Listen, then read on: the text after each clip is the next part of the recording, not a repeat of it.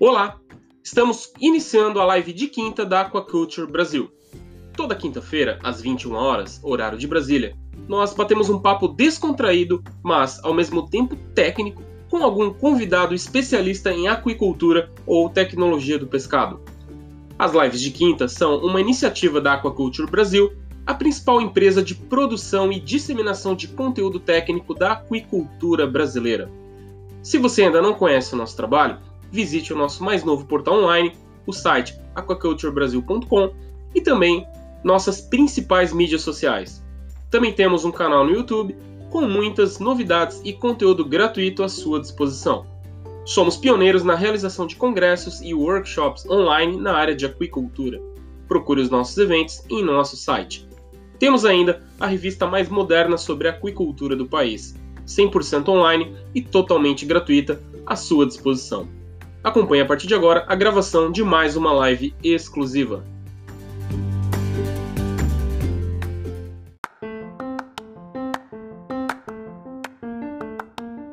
Che, então, vamos começar? Bora! Bora, Marcelo Che, biólogo marinho. Bom, é, a gente preparou algumas questões em termos assim de apresentação e a primeira delas é o Che falar um pouquinho assim da, da formação profissional e de que forma ele aterrizou aí no universo da aquicultura? Bom, beleza. Giovanni, muito legal a, a oportunidade aqui. É, realmente sou uma pessoa bem tímida, eu uso muito pouco os artifícios de exposição, é, mas acho que o momento é, é oportuno da gente é, usar né, a situação que a gente está para discutir coisas, né, incentivar as pessoas a aproveitar o tempo. Bom, sobre a minha formação, eu sou biólogo marinho, né? Me formei em 2005 e já fazia estágio na aquicultura durante a graduação. É... Eu fui estagiário aqui do Instituto de Pesca, é... primeiro em Cananéia lá com a Edilico Pedro, na parte de peixe marinho. Depois eu vim para aqui para Santos, fiquei na, na base de Santos com, com o Oscar. E aí eu trabalhava mais com alimento vivo, na área um pouco mais de carcino. É... E eu fui para a FURG fazer, terminei em 2005, né, a graduação, e fui para a FURG fazer a pós-graduação. Então, fiz um mestrado e doutorado lá, então comecei em 2006 e fiquei até 2012. É, tive dois intercâmbios durante a, durante a pós-graduação. É, em 2008 fui para a Virginia Tech, fiquei um tempo lá trabalhando com recirculação, com bijupirá. E em 2009 eu fui para a UNAM, na Nacional Autônoma do México. Eu fiquei um semestre lá, trabalhando com reprodução de espécie nativa lá. Um, depois, acho que de formação, basicamente isso. Eu terminei doutorado em 2012. E, por incrível que pareça, na minha formação não tinha nada formal envolvido equipamento e infraestrutura. Foi uma coisa que veio em paralelo. Não, não comecei a trabalhar com isso como minha área de formação. Eu trabalhei com microalga, trabalhei com ômega 3, imunologia, é, desenvolvimento embrionário de peixe, né? E a parte, acho que, acho que era isso que fazer, fazer esse gancho, Vânia, é, eu comecei com a entender de operação de sistema, porque eu precisava de é, fazer as instalações, montar os experimentos, gostava de aquário desde muito, muito, muito novo. E, obviamente, fica meio que automático você entender, né, ligar os pontos se interessar por montar estrutura, essas coisas. Cheio. E é um desafio, talvez, para um biólogo é, especializar em engenharia, né? Porque o teu trabalho, o teu dia a dia é engenharia pura, imagino. O trabalho é. da Altamar também. Esse é. foi um dos principais desafios teus?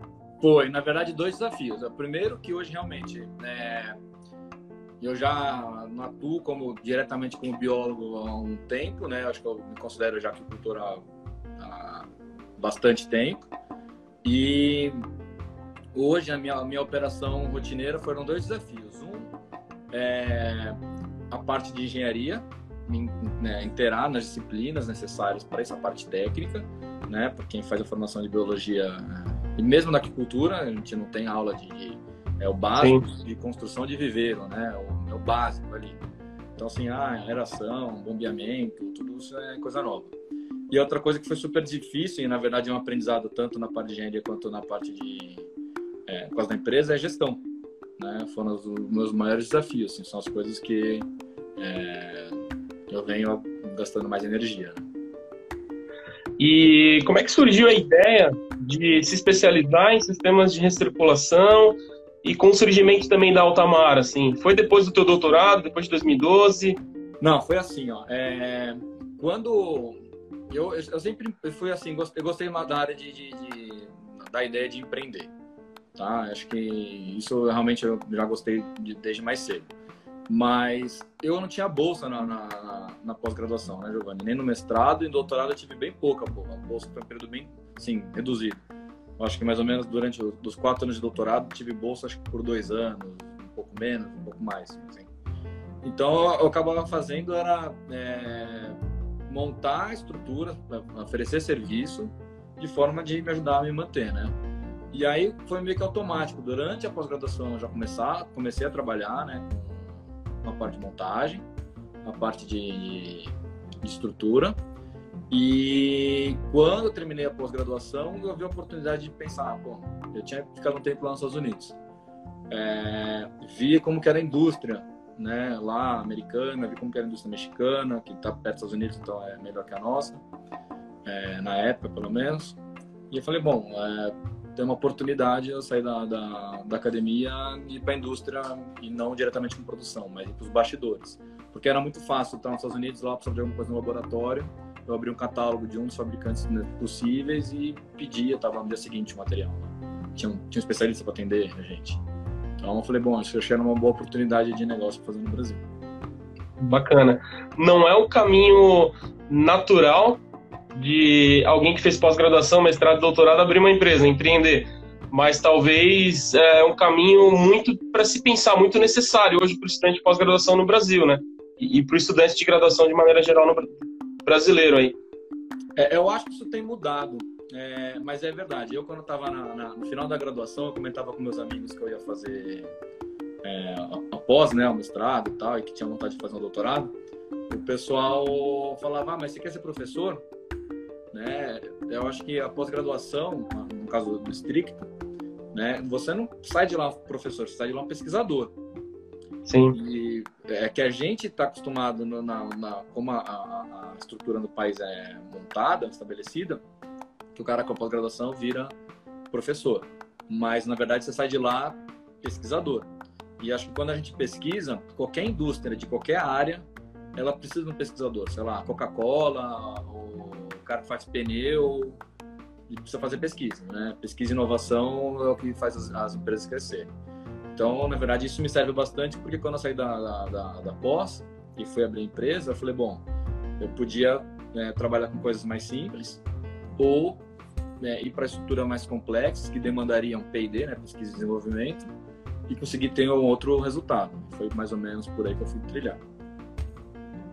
Uh, então, já para entrar na questão da Altamar também, uh, a gente pode dizer que é uma empresa que uh, tem como base um cara que tem um grande conhecimento de aquicultura e de projeto de engenharia, e quer dizer, não é uma empresa importadora de pacotes prontos para comercializar no Brasil, muito pelo contrário, é uma empresa de desenvolver, desenvolver produtos para aquicultura e, soluções ah, pontuais para questões do nosso país, de universidades, de empresas.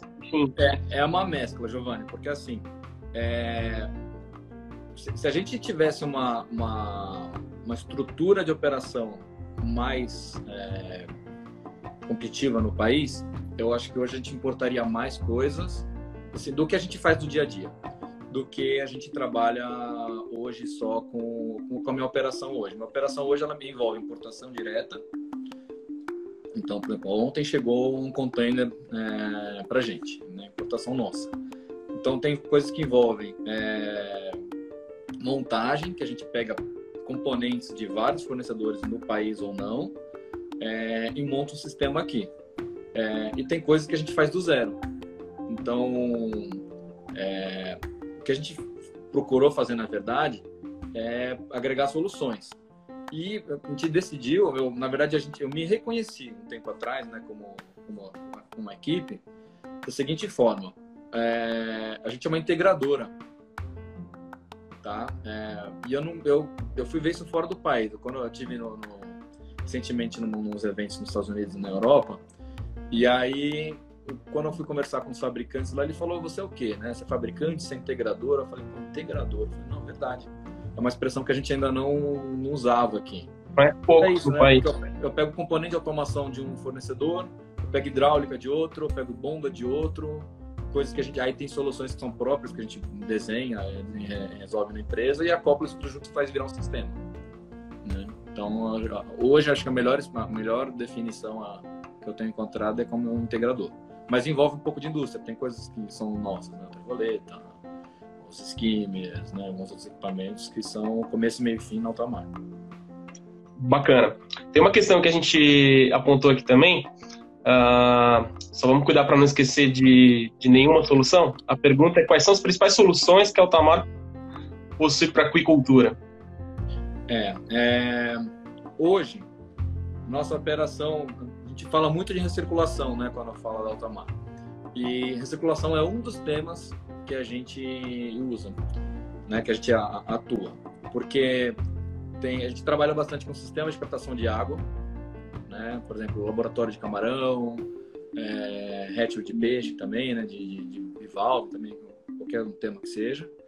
É, a parte de controle térmico, aquecimento e resfriamento, muitas vezes isso não é uma recirculação, é simplesmente um, processo na, na, na, na operação da empresa. É, e recirculação, sim, bastante, daí de, de, de formas diversas. É, seja uma estrutura de pesquisa, né, sei lá, um, um, centro que quer pesquisar, trabalha com genética, ou outro que trabalha com ecotox. Né? Por exemplo, a gente tem fornecido bastante coisa de automação para o pessoal de ecotox. É, esse último ano a gente forneceu uns 3, 4 sistemas que o pessoal vai dosar alguma coisa na, na água lá e não há uma recirculação, os tanques são estáticos. Né? Mas envolve ter que planejar para aquilo ficar enxuto na operação. Sei lá, vou dosar CO2 na água. É, Legal. Alguma, sei lá, vai ter uma, uma dosadora controlando uma concentração constante no, no químico lá, sei lá.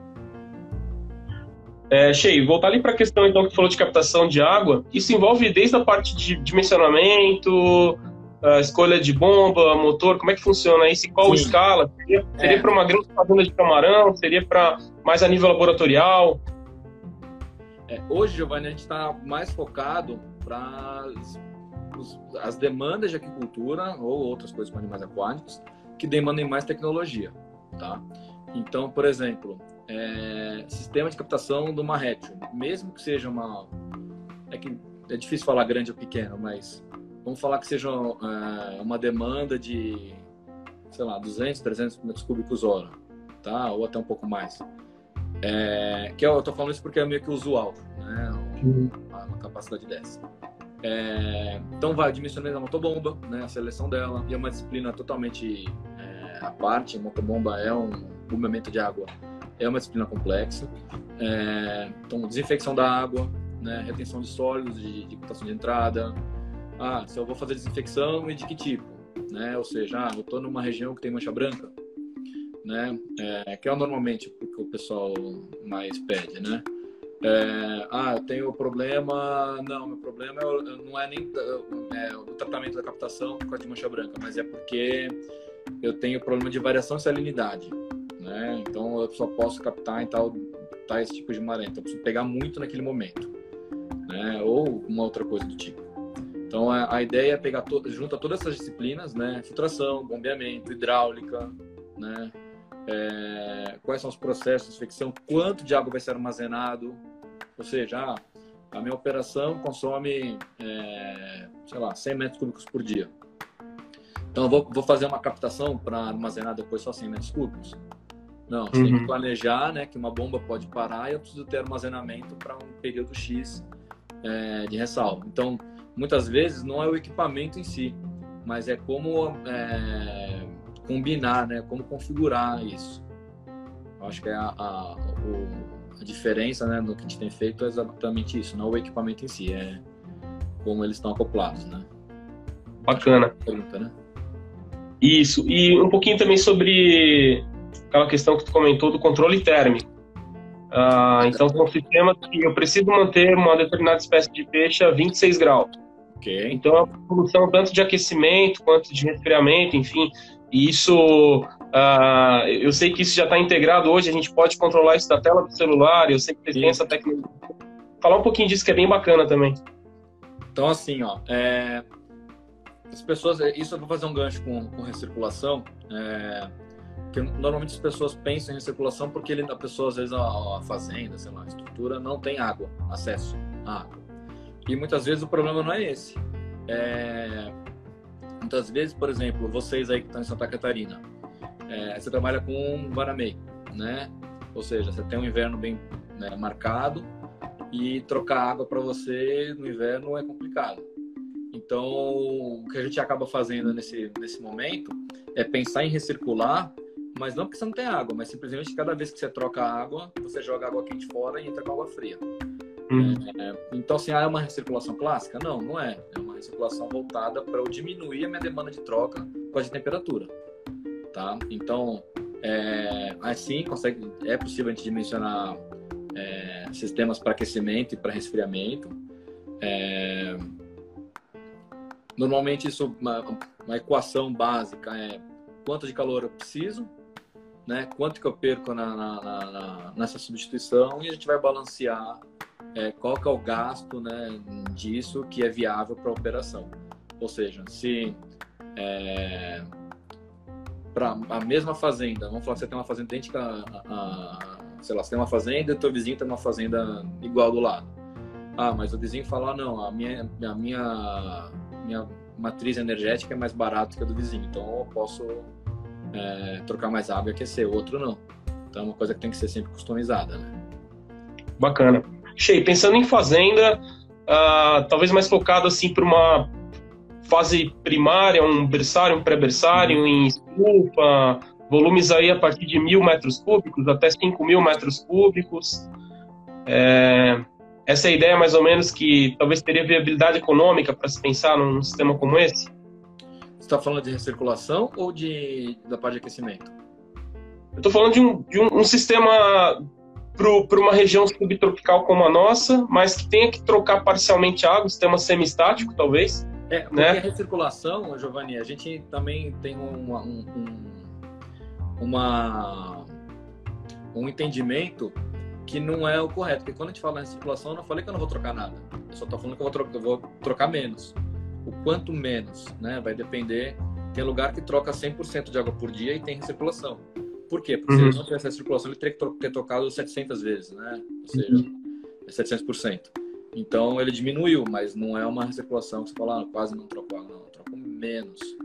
É, então, no caso, por exemplo, é, para camarão, o, eu sei que o biofloco está super em alta, né? É uma forma também de, de circulação, mas eu tenho observado duas coisas. Uma é, é matérias né, de profissionais fora do país é, começando a dar ok, ou seja, de viabilidade para fazendas menores em recirculação, que é uma coisa que é tão pouco tempo atrás eu acho que eu não viria, sei lá, uns 3, 4 anos atrás isso era coisa inviável. É, uhum. e outra coisa entrando vai na minha recirculação, assim, a, a, notícia que teve agora no final do ano da ICP lá, a gigante tailandesa, que vai passar toda a operação de vai meio deles para recirculação, é, um, é uma carteirada, né? Quando a gente fala, ou seja, assim, é muito grande. Tá migrando para recirculação, eu tenho que pelo menos dar um, parar para prestar atenção, né? O que está acontecendo aqui? Perfeito, é. perfeito. Eu lembro, eu lembro dessa notícia e lembro que vocês é, noticiaram também na, na, na, na empresa, né, na Altamar na época, é, mas, mas, agora é exatamente nesse conceito de recirculação um pouquinho diferente que você está comentando, né? Não quer dizer que seja 100% fechado, mas é uma empresa de camarão gigantesca é, implementando alguns conceitos de recirculação para melhorar a produtividade dela. É, mas eu acho que isso é porque a gente pensa em recirculação, a gente pensa na, nas fazendas de salmão. Uhum. Ou seja, aquela água super clara, tal, tal, tal. E eu acho que não. É, a gente vê aquele modelo, e esse é o mais divulgado, porque ele é o mais antigo para as espécies que trabalhavam. Então, o sistema de circulação que vai acabar se estabelecendo para camarão, ou para tilápia, ou para, sei lá, outra espécie qualquer, ele não necessariamente vai ser o mesmo estándar. O que a gente precisa garantir é a qualidade de água. E a qualidade uhum. de água que aquele animal demanda. Né? Uma tilápia não tem a mesma exigência de qualidade de água do que um salmão, uma truta.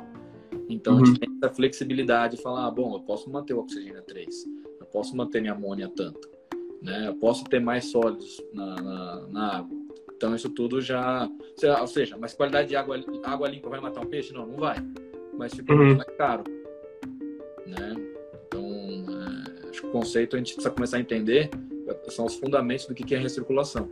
E aí acho que fica mais fácil, né? Não pensar que vai ser sempre aquele pacote é, igual que a gente vê na internet, quando você procura lá no Google, procura uma imagem, vai achar aquela imagem. Não, nem sempre vai ser isso.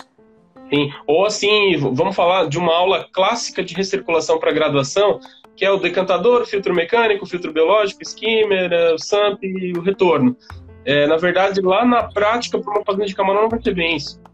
Talvez Aí... sim, mas o que vai mudar são as proporções muitas vezes, Giovanni, porque assim, é, as disciplinas elas continuam sendo as mesmas. É, a gente precisa de tratar, né, remoção de sólido. Ah, preciso tratar a remoção de nitrogenado. É, preciso fazer oxigenação. Ou seja, é, primeiro que vai, vão ter variações de como fazer cada um desses processos, né? É, e outra coisa, quais são as demandas de cada um desses processos nessa espécie alvo, né? Como uhum. falei, é, acho que a tilápia e o salmão é um ótimo exemplo, né? Um é de água super fria, outro é de água super quente. É, um é bem sensível a nitrogenado, outro é bem resistente. É, a questão de sólido, né, suspenso na água para um funciona do jeito, né? Para o salmão é totalmente oposto da tilápia. É, e obviamente, se você botar a, a tilápia no sistema do salmão, né, com exceção da temperatura, a tilápia vai estar feliz? Vai, né? Agora, se você botar o salmão né, na, na, na água da tilápia, ele vai estar bem? Não, não vai estar legal. Mas é, isso quer dizer que eu consigo diminuir o tamanho da, da produção dos equipamentos para a produção de tilápia em circulação e ter um sucesso. Mesma coisa no camarão, que é um animal que muito, vai muito bem também em água com bastante sólido. Sim, sim. Ó, tem duas perguntinhas aqui do pessoal. Pessoal, vão. A gente atingiu a marca de mais de 100 aí pessoas, é, pessoas nos assistindo, muito bacana, né? Uma honra, obrigado. E tem duas perguntinhas. A primeira delas, Biel Rodrigues: como está o mercado para essas empresas que atuam nesse setor da aquicultura? Uh, falar um pouquinho do, do setor aí, Shea, mercado para empresas como a Altamar. Tá assim, ó, eu, eu tenho visto que tem surgido empresas novas.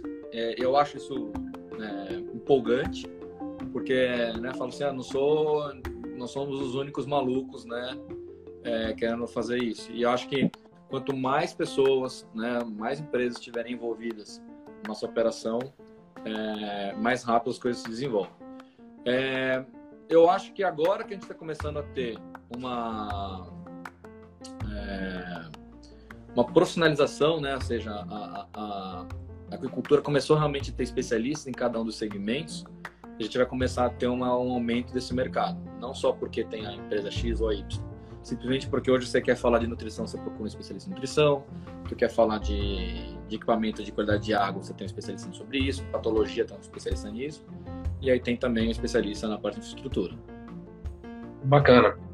Uh, tentar linkar uma pergunta que a gente tinha com a já tinha anteriormente, que são seria quais as principais aplicações do RAS, e veio uma pergunta do Anzol Pescados, qual o volume ideal do filtro para recirculação, em termos percentual?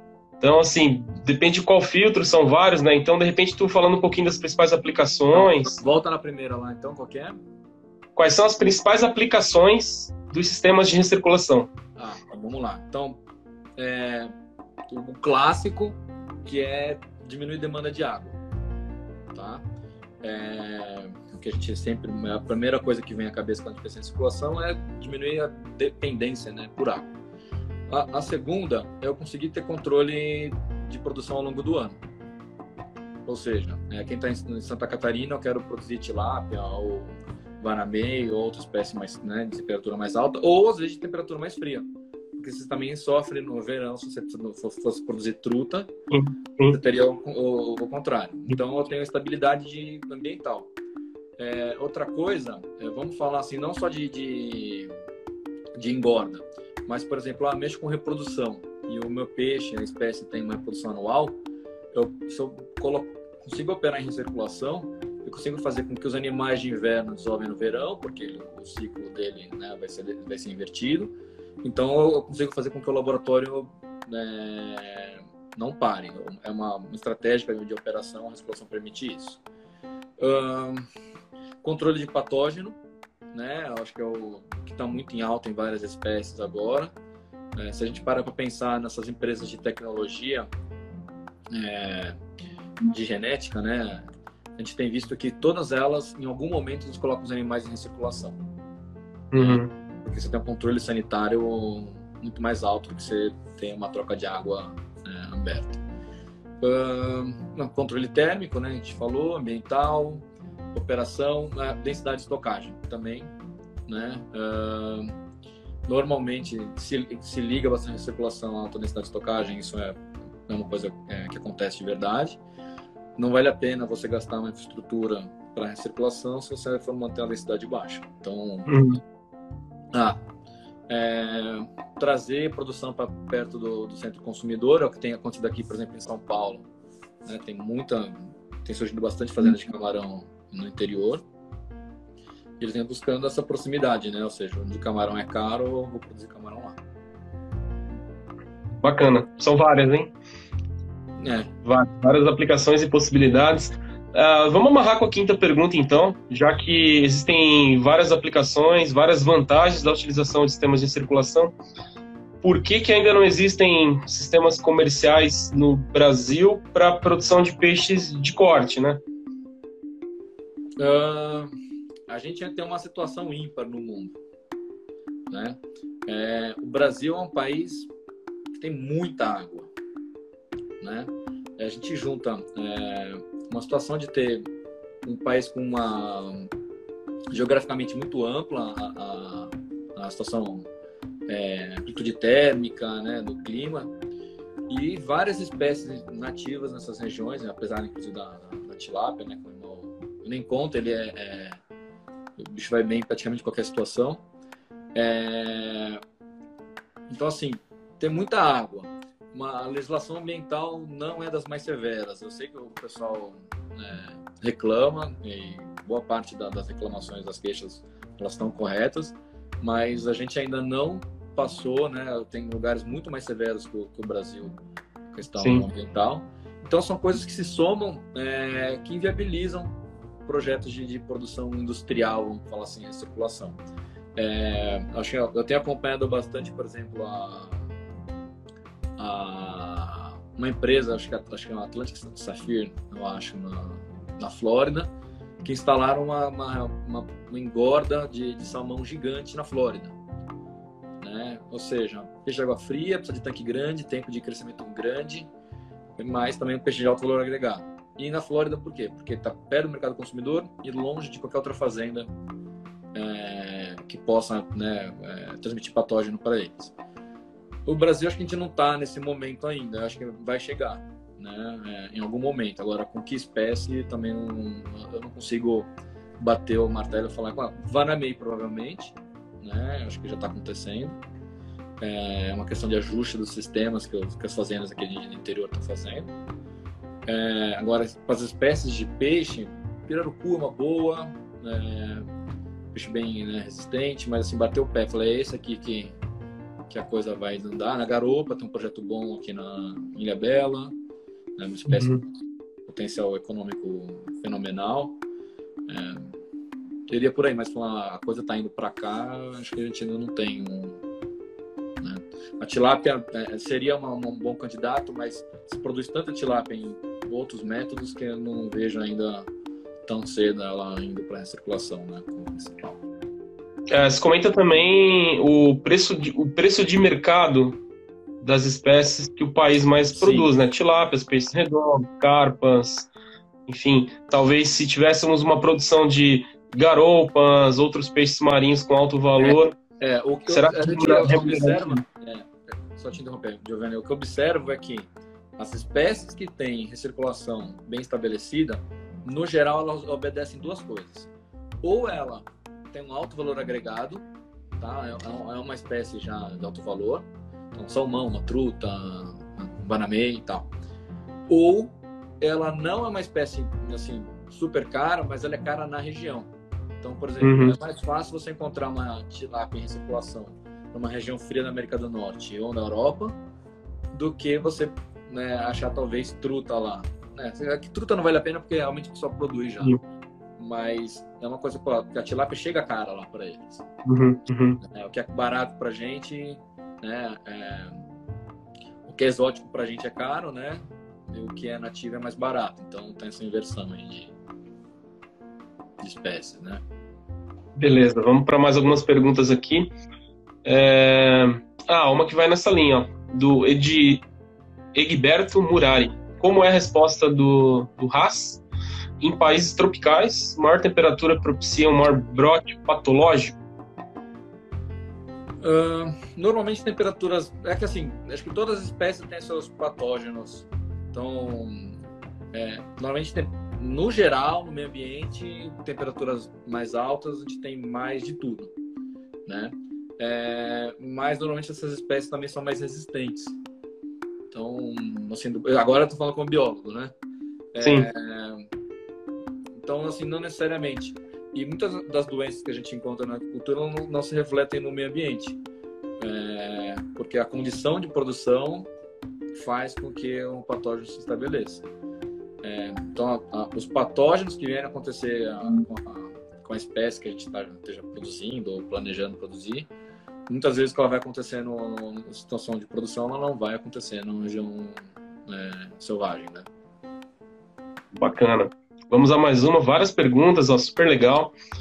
É, a próxima. Já utilizou o sistema de remoção de nitrogênio com bactérias que produzem nitrito oxirredutase para reduzir nitrito? Não entendi a pergunta. Uh, se já utilizou sistemas de remoção de nitrogênio com bactérias que produzem nitrito, oxirredutase, bactérias oxirredutase hum. para reduzir nitrito. Também não. RN e tal. Se puder refazer a pergunta, a gente a gente lê novamente, tá? é, Ronaldo Yamada, um dos benefícios do RAS seria o reuso de mais de 90% da água. Qual seria o tempo de retenção recomendado para filtração de água? O que, que seria o tempo de retenção? Acho que é a taxa de recirculação. Seria isso? Talvez a taxa dentro dos tanques, né? Quanto é, é assim, ó. É, acho que é o... uma das coisas assim que a gente. O, a chave da recirculação a, a recirculação é um, um, uma coisa que eu ando debaixo do braço é, é seria a nossa Bíblia, né? É o balanço de massas, tá? Ou seja, qual que é a minha taxa de, de, de renovação ou qual que é o tamanho do meu fluxo, né?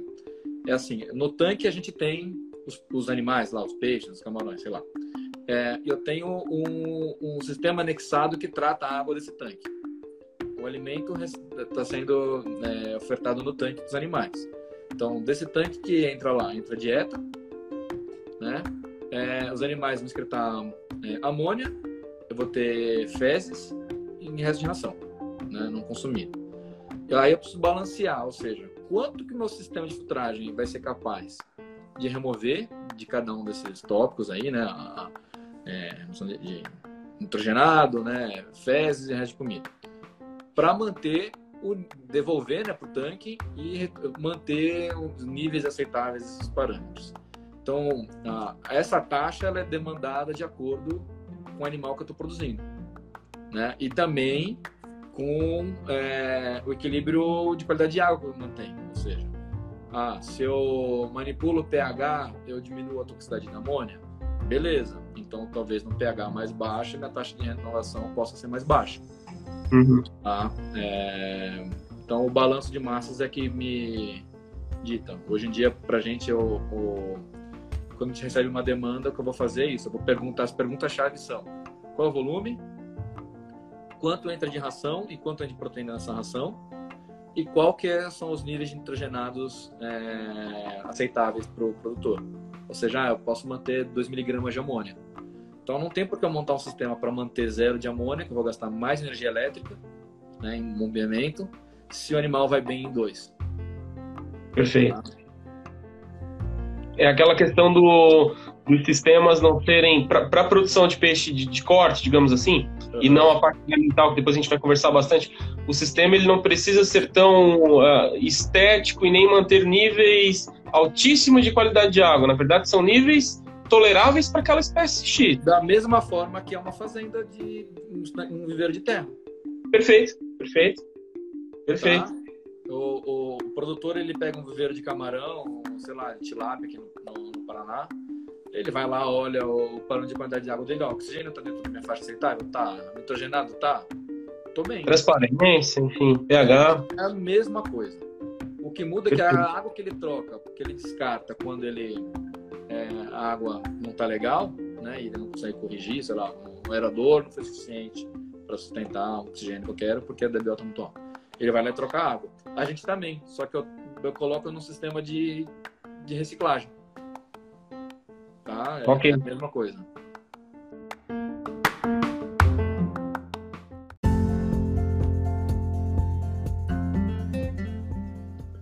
Os sistemas de recirculação diminuem a necessidade de trocas de água, minimizam o risco de introdução e transmissão de patógenos e parasitas, além de permitirem a manipulação e manutenção de parâmetros ideais de água, independentemente da localização geográfica ou estação do ano. A Altamar atua no fornecimento de soluções e projetos para aquicultura e sistemas aquáticos, aliando conhecimento técnico experiência e produtos de alta qualidade. Conheça mais sobre a empresa acessando o nosso site.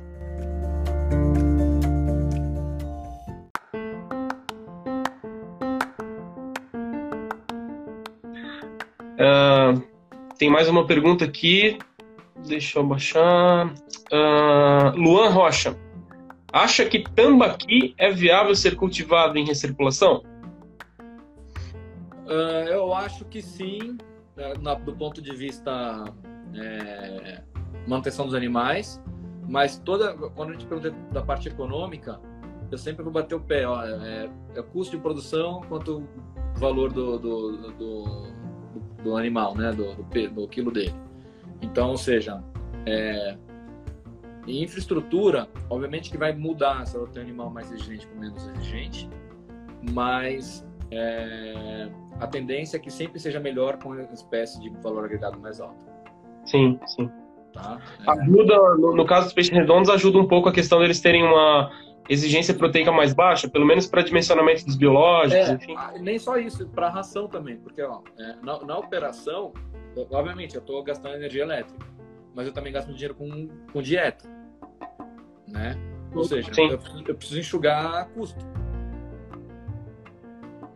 É, e tem também é, é, outros métodos aí que a aquaponia, por exemplo, é, mesmo que parcialmente ou, né, ou outro tipo de multitrófico aí, para conseguir reaproveitar e ter um, um, equilíbrio melhor de finanças, sei lá, é, botar no caso de jogador, sabe, botar um tanque com macrobraquio, né?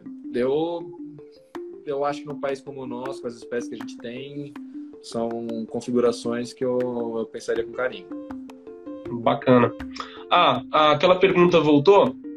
Ah, na verdade, é, é, um sistema de remoção de nitrogenado em sinergismo ah, com bacilos que degradam nitrogênio. Talvez aí probiótico, de forma geral, utilização de probióticos é, em raça. Assim, é, essa, essa parte é uma coisa que eu, eu não tenho muita experiência, mas eu sei, eu já eu tenho colegas que trabalham com probiótico e eu sei que eles falam que, a, a, a, que o probiótico dá resultado é, com alguns nitrogenados e tal. É, eu acho positivo, mas uma coisa que eu tenho que pensar é que eu vou ficar dependente, da, no caso eu tiver que comprar esse produto, para manter a qualidade de água. Ou seja, você não gasta talvez um investimento menor no começo, mas ele é para ser constante. No caso do filtro biológico clássico, o meu gasto posterior é simplesmente correção de alcalinidade. Bacana, bacana. Ah, tem uma pergunta aqui, ó. Se essa live vai ficar gravada? É, a princípio, sim, tá, pessoal? A princípio, a gente vai conseguir gravar para depois disponibilizar no nosso canal, no YouTube. Até porque eu tenho certeza, uma pergunta como essa aparece, porque o tema, além de ser legal, ele tá bem técnico, então é, a gente precisa ouvir de novo. Tem algumas coisas que tá bom, é, tá precisa, precisa, fazer algumas anotações, precisa ouvir novamente, então é, vai ficar gravado assim, tá, pessoal? Ah, quais são as principais e mais eficientes mídias utilizadas em biofiltro? Tá. Hoje em dia, é... o que eu mais tenho utilizado, é... e na verdade não sou eu, eu acho que o mais tem utilizado de forma geral, são as mídias fluidizáveis. Tá? É... Que elas têm? Existem vários fabricantes de vários formatos, várias especificações. O que elas têm em comum, tá? A capacidade de se manter em suspensão na água, é, na suspensão, não digo boiando, né? Ou seja, se fluidizando, né? se movimentando.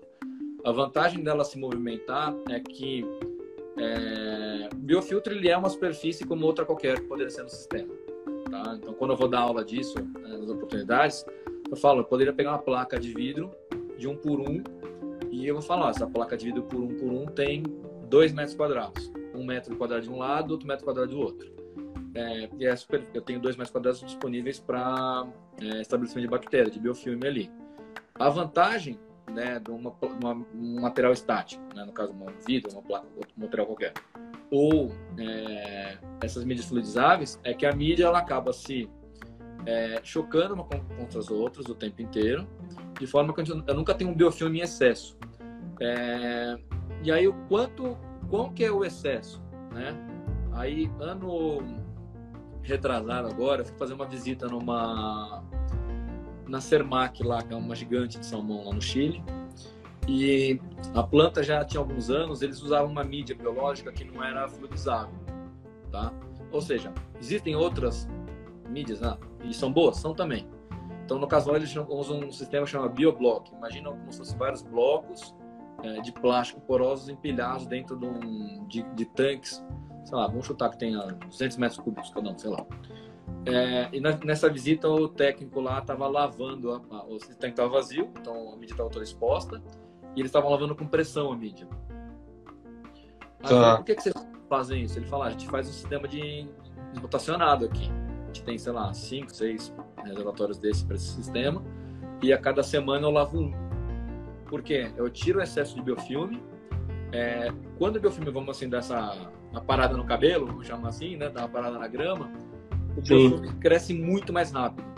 E ele tem uma capacidade muito maior, nesse caso de oxidar nitrogenado, do que ele teria se tivesse ficado lá sem manutenção. Então, agora, por que, que eu, no geral, eu prefiro o fluidizável? Porque eu, tenho, eu não teria esse trabalho né, ele acaba acontecendo de forma é, automática lá, né, espontânea. E eu tenho, consigo conservar um, uma mídia com biofilme interno. Então tem vários formatos. Tem formatos hoje em dia de chips, esfera, anéis. É, eu tenho nas feiras fora do país assim e eu vejo assim que às vezes o mesmo fabricante tem 10 tipos diferentes. Tá? Então isso vai depender. Ah, e às vezes ele consegue fazer o mesmo formato, né, com a mesma superfície específica, mas com densidades diferentes. Ou seja, uma é melhor para água doce, outra é melhor para água salgada, ou passarela de 15, ou ah, essa daqui precisa uma aeração mais fraca, ela já movimenta. Então, acho que várias disciplinas de, de, de coisa de, de, operação, de, de recirculação estão é, disseminando dessa forma. Perfeito, perfeito. E imagina o trabalho enorme de limpeza né, dessa empresa. Cara, o fluido é... se limpa automaticamente, como tu comentou, né? Eles se chocam e não acumula muito biofilme, digamos é, assim. eles falaram lá, por que vocês sabem isso? Ah, quando a gente planejou a, a, a operação, tô falando da Sermac. A Sermac é a segunda maior empresa de produção do mundo, tá? É, ele falou, quando a gente planejou essa fazenda, a gente não tinha muito conhecimento desse tipo de mídia.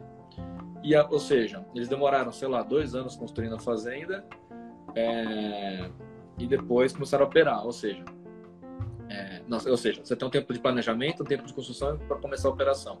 Então, se você demorou quatro anos fazendo isso, quando tu inaugura a fazenda, você está quatro anos defasado.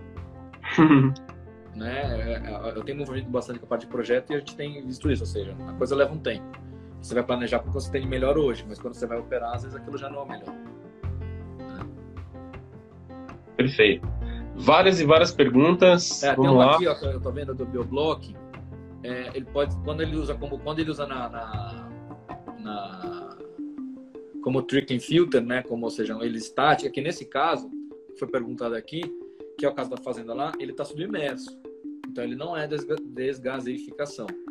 Ele é desgaseificação quando a, a mídia está exposta e a água passa por ele com, com ar atmosférico. Aí seria. Uhum. Né? Uhum. Aí, aí teria, pode até, inclusive, ambas as funções, né? tanto filtro biológico quanto troca de gases. Ó, oh, Fontes Davi perguntou como remover o nitrito da água. Qual produto? É, filtro biológico. Filtro é, biológico. Filtro biológico. Uh, ah, uma que também tem a ver, Luan Rocha. Você tem um protocolo para maturação do biofiltro? Deixa eu complementar, achei. É, vocês recomendam a maturação com, com, com, com, bactérias exógenas, enfim, ou, ou assim, deixar vir sozinho? Cara, as duas coisas. Depende da pressa do, do, do projeto. Tá? Uhum. É, tem gente que vai, vai vai começar uma operação, ele fala, ah, eu tenho pouco tempo, sei lá. Ou quarentena, a gente andou fornecendo sistema para quarentena de, importação de, de peixe, né, de, de larva e tal. Ele falou, ah, vou ter, uma, vou ter uma recepção daqui, sei lá, 20 dias. Não dá tempo de maturar um biofiltro. Daí eles vão lá e usam essas bactérias comerciais. Funciona super bem. Ah, ah. É, não, quero maturar naturalmente é, meu, bota água, bota para operar, esse filtro vai acabar maturando. É, outra coisa, só um gancho, né, que às vezes as pessoas me perguntam.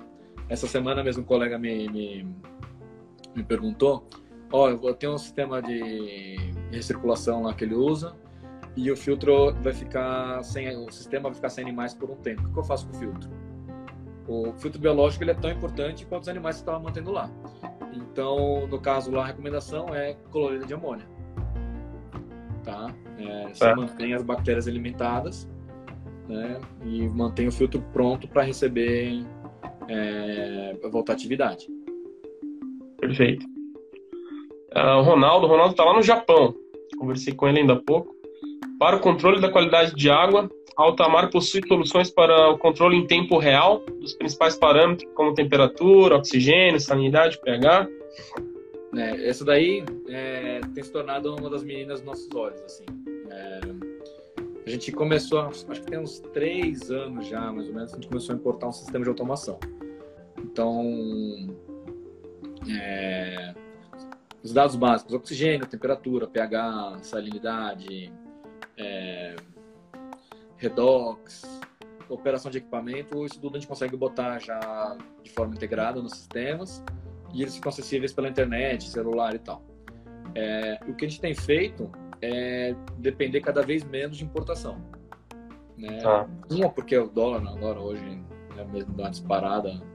É, outra coisa para apesar da gente nas nossas importações de coisa eletrônica serem muito rápidas, porque vem aéreo, é, mas mesmo assim, não é tão. É muito mais fácil quando eu tenho. Eu, eu posso manter um estoque maior. Então, coisas nacionais, a gente consegue fazer isso. E, e customizar melhor do que o importado, muitas vezes. Né? Ou seja, eu consigo fazer alguma coisa que ah, o Giovanni precisou de, de, uma operação de um jeito. Né? É, e o Diego precisou de outro, né? a gente faz o deles. O Shea, e a gente vai chegar num ponto deles serem também corretivos? Não, eles já são corretivos por exemplo, o sistema que a gente tem instalado, é, na verdade a gente tem vários sistemas já, mas o último assim maior que a gente instalou foi do, do da Redmar lá, por exemplo. Então eu consigo acessar o telefone aqui, vejo em tempo real como está o oxigênio lá no, no sistema. É, e o sistema, ah, no caso dele, sei lá, então é que lá o oxigênio está ligado o tempo inteiro, tá? Mas Vamos falar que o oxigênio baixou, sei lá. No caso lá, eu acho que está programado para 3 miligramas. Então, o que, que a gente faz? Eu tenho um sistema de emergência, que no caso é um cilindro de oxigênio conectado ao tanque. O oxigênio baixou, ele vai tocar um alarme, tá? Vai mandar um e-mail, vai fazer o que tem que fazer, mas vai liberar a válvula que vai entrar oxigênio puro no tanque, até Perfeito. estabelecer o oxigênio para o mínimo. Então, ele faz as mesmas coisas, por exemplo, ah, se o pH baixou, no caso lá dela, lá, ah, posso colocar, ó, o pH está em 8, chegou em 7.8, eu quero que você dose um alcalinizante. Tá? Ah, tô trabalhando há uma hora e não restabeleceu, alarme. Uhum. Tá? Então, a gente consegue hoje em dia é, não só botar para os clientes consigam operar isso, mas também conseguir acompanhar como é que está a instalação dos clientes tá, se né, tem uma dúvida, eu consigo acessar daqui e vejo como está a operação, do, né, lá, desligo alguma coisa que está em falha, sei lá. Beleza. Ó, perguntas da FURG. O pessoal está nos assistindo, ó. Jéssica, Daniel. A Jéssica perguntou qual o tempo médio de maturação de biofiltro em um RAS. Ó, de forma clássica, assim, em temperaturas altas, vai ser uns 45 dias. Tá? É, a maturação tem a ver com a temperatura, tá? Assim como o nível, a, capacidade de nitrificação, né? É, ou seja, é, a relação de quantos gramas de amônia por superfície, né, no caso, sei lá, metro quadrado, eu consigo operar por dia, é totalmente dependente de outros vários fatores, mas principalmente da temperatura. Tá? Ou seja, temperatura. Nossa sorte no Brasil, é, é no geral, aí, temperatura assim, de 25, 26 graus é a melhor possível. É, é praticamente um grama para cada metro quadrado. E um filtro biológico para salmão, por exemplo, com água gelada, ele chega a ter o. para a mesma biomassa, mesmo nível proteico, enfim, chega ele a ter o dobro de linha, cara. Aham. Uhum. O dobro do tamanho. Às vezes Triplo. É, Só porque. Por... Eu não, eu não, vou lembrar de cabeça agora a tabela, mas vamos dizer assim, vamos falar que na nossa temperatura aqui na média do Brasil é 1 para 1. Quando eu vou para uma temperatura de, sei lá, 10 graus, é, ele passa a ser 0,3 para 1. E aí tem que pensar o seguinte: é, quando eu tinha dimensionar um filtro biológico, eu não coloco a, a minha. A, na teoria aqui, eu planilhei o sistema, né? Configurou e deu lá a demanda, sei lá, de 500 metros quadrados. Eu não vou montar um filtro biológico de 500 metros quadrados. Eu vou montar uhum. ele aí com 50% a mais. Então, uhum, o deles é bem maior, né, de temperatura fria, e é bem maior ainda a, a, a tolerância. Porque deu uma variação, sei lá, muita amônia no sistema, oxigênio baixou, sei lá, qualquer coisa, o filtro biológico perde rendimento. Então, se ele estava fazendo zero, sei lá, uma grama para cada 0,3 metros lá no caso do salmão, ele pode fazer uma grama para cada 0,2 metro quadrado. Então, ele tem que ter mais superfície disponível. Tá? O projeto fica mais caro, inclusive, né? Fica mais caro, é mais aeração, é mais bombeamento, uhum.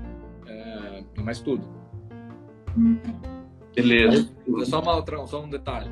Quando a gente vai dimensionar um sistema, a gente contabiliza inclusive qualquer nitrificação passiva. Ou seja, é aquela que não está no biofiltro. Porque a parede do tanque tem bactéria, a tubulação tem bactéria, a água tem bactéria. Né? É, então a gente coloca uma, uma taxa, normalmente eu contabilizo ela nesse extra que a gente vai colocar. Tá, isso vocês chamam de nitrificação passiva, é o nome? Nitrificação passiva, o ativo é o biofiltro. Tá, bacana, bacana. A gente sabe que existe, né? Mas eu não imaginava que vocês calculavam isso também. Bem legal. A gente coloca uma porcentagem é, para ela, porque ela faz diferença. É...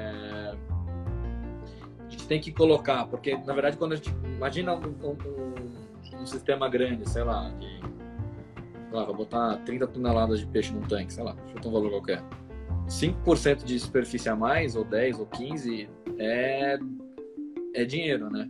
Sim. Não só dinheiro de, de, de, investimento, como de operação, né? Energia elétrica, bombeamento e tal. Ó, vamos para uma próxima que tem muita coisa. Ah, o Daniel, ah, o Daniel, né? O Danielzinho, ele fez uma pergunta para nos provocar, Shea. Olha só. Qual a sua opinião? Tu vai responder, né? Porque ele perguntou para ti. Shea. Qual sua opinião sobre as tecnologias que prometem produção intensiva de peixes em caixas d'água no quintal? É, aí, o Giovanni e, Daniel, a, eu sigo o, o nosso amigo Fábio Sussel, uma vez ele é, bateu pra caramba né, na, na, nessas produções. Eu acho que as pessoas podem produzir da mesma forma que eu posso ter uma horta na minha casa. Mas Sim. achar que isso vai se tornar um, um um negócio, ou que eu vou conseguir escalonar.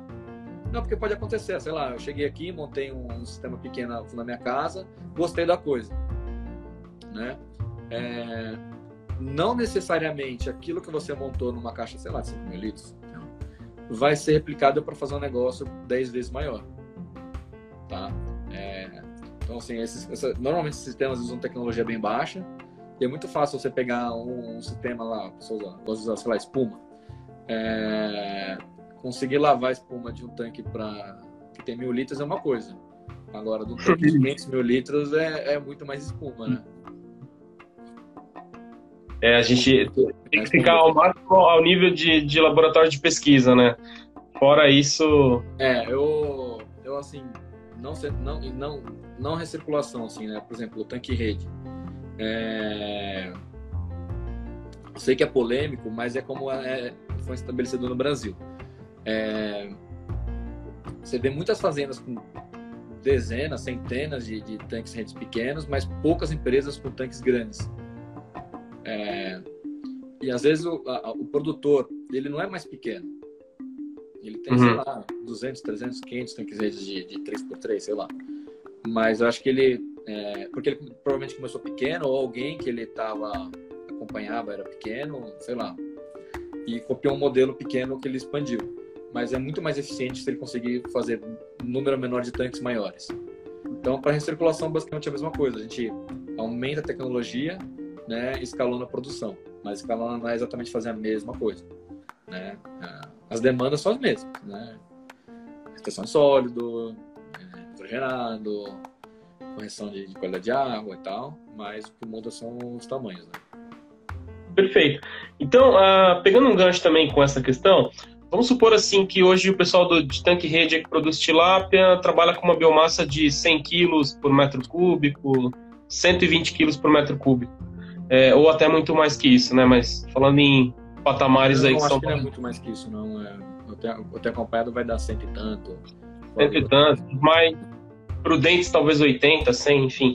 É, Para manter uma biomassa como é assim em recirculação, é possível, sairia muito caro o sistema, dependeria da espécie.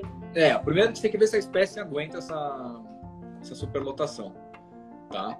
A, a coisa, acho que a maior assim, densidade que eu já vi foi numa empresa, inclusive tem uma matéria na, na Channel Geographic, quem quiser procurar depois. Eu não lembro se, eu acho que a matéria deve ser sobre, eu não sei se é sobre bem-estar animal, enfim. Mas eu sei que falar de aquicultura, recirculação na National Geographic, você vai acabar encontrando. E é, é uma empresa nos Estados Unidos que chama Blue Ridge Aquaculture. Eu, é, quando eu estava nos Estados Unidos lá em 2008, a gente trabalhava em conjunto com essa empresa para a parte de bijupirá. Mas assim, eles têm a maior densidade de tilápia que eu já vi na minha vida, assim. É, é muito peixe. Eu acho que deve dar uns 140 quilos, metro cúbico, cento e tanto. É, ou seja, a espécie aguenta alguma coisa dessa? Não, beleza. A outra coisa é que a gente vai ter que neutralizar, porque as demandas continuam sendo as mesmas. Né? Uhum. Eu preciso de oxigênio, eu preciso de um sólido, tal, tal, tal. O que muda, então, nisso, é que às vezes é, ele ganha, sei lá, talvez ganhe bombeamento, aquecimento com certeza, no caso deles lá, que estão na Virgínia é frio, aquece menos água, né? É, mas em bombeamento, por exemplo, dá na, quase na mesma do que ter um tanque com uma densidade menor. Porque é, se ele tivesse a metade da densidade de estocagem, ele bombearia metade também. Então, deu elas por elas. É, a viabilidade vai mesma coisa. Encontrar uma espécie que alguém a, a, suporte a saturação, muitas espécies elas já vão dar positivo a 30 quilos, 40, né? acho que assim, essas de maior valor agregado. Eu acho que essas densidades muito altas vão para as espécies de valor mais baixo. Né? É. E é engraçado, porque quando a gente fala de camarão, uma densidade de 5, 7 quilos por metro cúbico é uma densidade alta. Altíssima. Altíssima. E para tilápia, você tá falando assim, o que, que é? Os peixes estão no resort, né? Então, sim, sim. Passa à vontade. Né? Eu acho que é uma relação de encontrar uma espécie, um modelo produtivo com isso. Bacana. Ah, tem uma pergunta bem legal, queria aproveitar para mandar um abraço para ele aqui, para o Sr. Matheus, lá da Rural de Pernambuco ex-UDESC. É, saudades aí do Matheus também. Ó, para calcular a perda de carga dos equipamentos do sistema de. Cheio, a gente estava conversando das, da, da, literatura lá para perda de carga, pergunta ah, do Matheus. A perda de carga, por exemplo, é... normalmente a gente faz ó, é, conexão, sei lá, de PVC. Tá? O tipo de tubo e de conexão tem uma perda de carga padronizada. Eu fui aprender um pouco mais disso é... Agora, por causa de bombeamento, obviamente, né? Mas eu fui fazer, eu dar uma, uma estudada, fazer uns cursos disso é, uns meses atrás. E aí, por exemplo, ah, tudo de PVC é, Schedule 80, Schedule 40, né, que são padrões é, diferentes, dão o mesmo resultado de perda de carga? Não, são diferentes. Então, e o equipamento, no caso, o fabricante tem que fornecer qualquer perda de carga. Tá? Ou seja, é, filtro similar, mesma função, sei lá, no ultravioleta, é, do fabricante A ou B com especificações similares, não devem ter exatamente a mesma perda de carga. Deve ser parecido, muitas vezes, mas não vai ser exato. Perfeito. Uh, as pergun Pessoal, aproveitem para fazer as perguntas novamente. Algumas a gente perdeu, mas tem outras aqui que estão salvas. O Wallace, o Wallace Alves. Já existem empresas brasileiras produzindo sensores para monitorar a qualidade de água? Abraços. Wallace é da Universidade Federal do Rio Grande do Norte. Então, os sensores, eu não tenho visto fabricação no Brasil. A gente tem importado os sensores e tem feito a parte do quem comunica com os sensores aqui. Tá? Perfeito. É, mas os sensores, né, inclusive, é, eu acho tão legal porque hoje você, para falar, sei lá, oxigênio, eu tenho diferentes fabricantes possíveis, de tecnologias diferentes, é, e a gente está começando a testar agora o que, que dá em cada um. Obviamente, os, os valores variam também, né? É, então, entender aí como que é, isso se pega no mercado, né? Legal. Ah, tem uma outra pergunta bacana do Daniel, Daniel Correia, lá da EMA, URG. Quais problemas, quais são os problemas de toxicidade do, de, de fósforo para peixes? Bom, é alguma questão da toxicidade de fósforo para peixe, se tem problema, porque o fósforo é algo que, que não é removido, né, Sheila? Ele se acumula ao longo do tempo. Sim, aí, normalmente essas coisas que não são removidas, assim, normalmente ela é movida na troca parcial de água. É, tá. É, assim como é, nitra... tinha algumas perguntas, né, Giovanni, que o pessoal tinha feito no Instagram do Altamar. Então, por exemplo, nitrato. Tem filtro para nitrato? Existe. É... Não sei se vale a pena para todo mundo. Mas é... para quem tem muita restrição de troca de água, beleza. É, talvez o pessoal que está com água salgada aqui no interior. Mas no, no contrário, o que as pessoas fazem é já programar, às vezes, a troca de água por causa de nitrato. Né? Perfeito. É basicamente isso. É, a solução para o fósforo, além da troca d'água, ela talvez passe mais por uma solução biológica mesmo? Remoção com plantas? Enfim. É uma opção para quem. É, é, porque essa coisa da toxicidade do fósforo é, é espécie específico, né? Então, eu realmente não, eu não entendo, eu não tenho muito pouco conhecimento sobre isso é, porque não tinha uma coisa que a gente acaba nem se preocupando tanto. É, mas seria uma alternativa, ótima alternativa. Né? Você pega um para consumir aquilo e também nitrato, né? Sim. Ó, essa pergunta já estava da outra vez também e voltou. Da Glória. Uh, gostaria de saber quando é indicado o uso de ozônio e quando é indicado usar ultravioleta. Ambos combatem os mesmos micro-organismos? Bom, é, muitas vezes sim, mas de forma bem diferente. É, vamos lá. Na minha operação, né, quando a gente vai dimensionar o sistema, se eu vou utilizar um ou outro, e muitas vezes os dois de forma combinada, a gente faz a seleção da seguinte forma. É, vantagem do ozônio. Tá? O ozônio não faz só desinfecção da água. Tá? O ozônio ele acaba fazendo diminuir o DBO, é, ele ajuda na oxidação de, direta do nitrito com nitrato, é, então ele desafoga o filtro biológico, é, diminui bastante a turbidez da água, melhora a operação de filtro mecânico. Né? Assim, eu realmente sou fã de, de ozônio. Mas a, o ponto fraco, ao meu ver, do ozônio é que ele é equipamento de manutenção um pouco mais complexa do que o ultravioleta. Tá? E ele, em doses altas, é tóxico para os animais. Tá? Até mesmo para o operador né, no ambiente.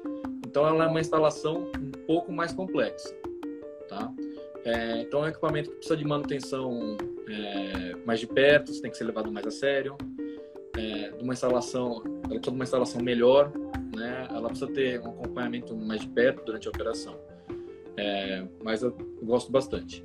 É, no caso do ultravioleta, é, bom, o ozônio ele, ele faz infecção por oxidação, tá? É, diferente, por exemplo, o cloro, que também é oxidante, mas né, ele permanece na água né, mais tempo, então é pior, não daria para usar com animais. É, o ultravioleta, a vantagem dele, ele não tem risco de superdosagem, ou seja, se eu tiver um sistema de, vamos falar, é, mil litros, eu botar um ultravioleta de mil watts, sei lá. É, eu não tenho superdosagem, porque a, a, a, exposição do V é só dentro da câmara. Uhum. A água que passou pela exposição, quando ela saiu, ela não tem mais resquício nenhum, não existe residual. É, e a manutenção dele, é, obviamente, tem, inclusive a gente tem modernizado os ultravioletas, né, voltado para isso, mas é, a manutenção do V básica é manter os quartos limpos, né? Ou seja, o que é o que tem contato com a água e troca de lâmpada, tá? Obedecer a vida média das lâmpadas. Normalmente é 9 mil, são dois, dois padrões aí, são 9 mil horas ou 12 mil horas. É, e no caso do V, ele faz desinfecção por. É, ele vai danificar é, o tecido dos organismos que a gente não quer. Então pode ser uma alga, pode ser um protozoário, que é, que é o mais complexo, né? Vírus, bactéria, fungo. É... Mas, por exemplo, para protozoário, a dose no V para fazer a ativação do organismo é muito mais alta. Ou seja, é... a gente começou a se envolver bastante com o V, Giovanni, porque a gente procurava equipamento para usar nos nossos sistemas e a gente não tinha é, um respaldo no fabricante no Brasil ou importadora caríssimo que falasse, ó, esse, esse modelo de equipamento dá uma dose tal é, nessa vazão, sei lá, ó, é 30 milijoules, que é uma dose no standard internacional e aplicado. Então, sei lá, qual que é a vazão para 30 milijoules? Então, eles não colocavam isso. Às vezes o fabricante colocava a vazão, coloca a potência da lâmpada, mas nem me fala qual é o tipo de lâmpada. Então, a gente ficava meio que às escuras. Então, quando a gente começou, eu comecei, né, é, é, a buscar mais sobre ultravioleta, eu vi que era um universo, né, tinha muito mais coisa para se estudar. E aí eu comecei a, a, a assumir a ideia de, de, desenvolver os nossos próprios equipamentos. Mas a questão do V, ó, ele é, é da mesma forma que o ozônio, ele tem que ser dosado de acordo com a minha necessidade, tá? O pessoal está acostumado, um, um mercado enorme para o V no Brasil é lago. É, e aí lago, o pessoal está medindo ali, é eliminação de microalga. Né? Tá. a água está verde ou não está verde. E a dose, sei lá, para eliminação de microalga é, sei lá, na faixa de 8 milijoules. Tá? Tem espécies, é, é, sempre espécie específica, tá? Então, mas pode ser 15, enfim. É, mas quando a gente fala para protozoário, sei lá, vou falar de ictio, tem bibliografia que ictio vai jogar 300 milijoules. Ou seja, é, nem sempre o que vai resolver um problema vai resolver o outro problema. Uhum. Então, no caso de desinfecção de forma geral, eu quero remover o quê? Né? Ah, eu quero só uma dose padrão. Então, no caso de, de UV, seria uma dose de 30 milijoules, tá? Aí, ou seja, dose milijoules a qual, vaz... qual troca na água? Então, balanço de massas. De novo, no caso do ozônio, é diferente. A gente vai dosar quantos miligramas de ozônio é, por litro, né, por, pela vazão, é, o tempo de contato e o que eu faço bastante, assim, que é uma forma uma leitura indireta, ele é redox. O ozônio é um oxidante, né? Então, é, outra coisa também que eu apanhei muito com, com ozônio, teve uns anos que eu até parei de trabalhar com ozônio, eu fiquei acho uns três anos assim sem instalar ozônio, simplesmente porque eu não tinha confiança nos equipamentos que a gente tinha acesso aqui no país. É, porque a gente precisa dosar, ou seja, a quantidade, mesma coisa ultravioleta, né? Ou seja, quanto por quanto tempo, é, em que balanço de massa. É, e quando a gente consegue controlar esse processo e estabelecer, eu consigo ter um bom resultado. Né? Ah, seja, meu problema é, sei lá, captação de água. Eu aplico muito ozônio em captação. Ah, é mancha branca. Então a gente vai procurando na bibliografia a mesma coisa com ultravioleta. Acho que eu recomendo todo mundo a fazer isso, né? É, tem um monte de artigo científico pra, pra, sobre desinfecção de patógeno, ainda mais que tem é, impacto econômico. Então, eu acho um artigo lá, busco uma referência e falo, ó, então, para, sei lá, para herpes da carpa, é 8 milijoules para inativar 99%. Então, eu sei que se eu trabalhar com uma dose daí para cima, eu tenho um efeito positivo. Né? É, em ozônio é a mesma coisa. É, quantos miligramas por quanto tempo de contato. Perfeito. Tá? Bom, eu fiquei mais fã do V agora, sim. Em, com é ozônio. São, são assim, ele é muito mais é, a prova de erro. A desvantagem é que o UV é luz. Se eu não tiver uma boa transmitância, olha que loucura, a gente está acostumado a falar de turbidez em água, né? Aí em ultravioleta a gente fala de transmitância. É quanto de luz UV mesmo, né? Vai passar na água. Então, muitas vezes, eu, a gente aplica o ozônio para oxidar a matéria orgânica, aumentar a transmitância e eu aplicar ultravioleta. Tá? Ou seja, uma dose menor de ozônio para dar um impacto melhor no ultravioleta. E às vezes, o contrário. Às vezes eu dei uma porrada com ozônio, você deu uma dose maior, e eu coloco ultravioleta para remover o ozônio. Tá? O ultravioleta, é, em doses adequadas, é, ele consegue fazer ativamente né, com que o O3 passe para o oxigênio.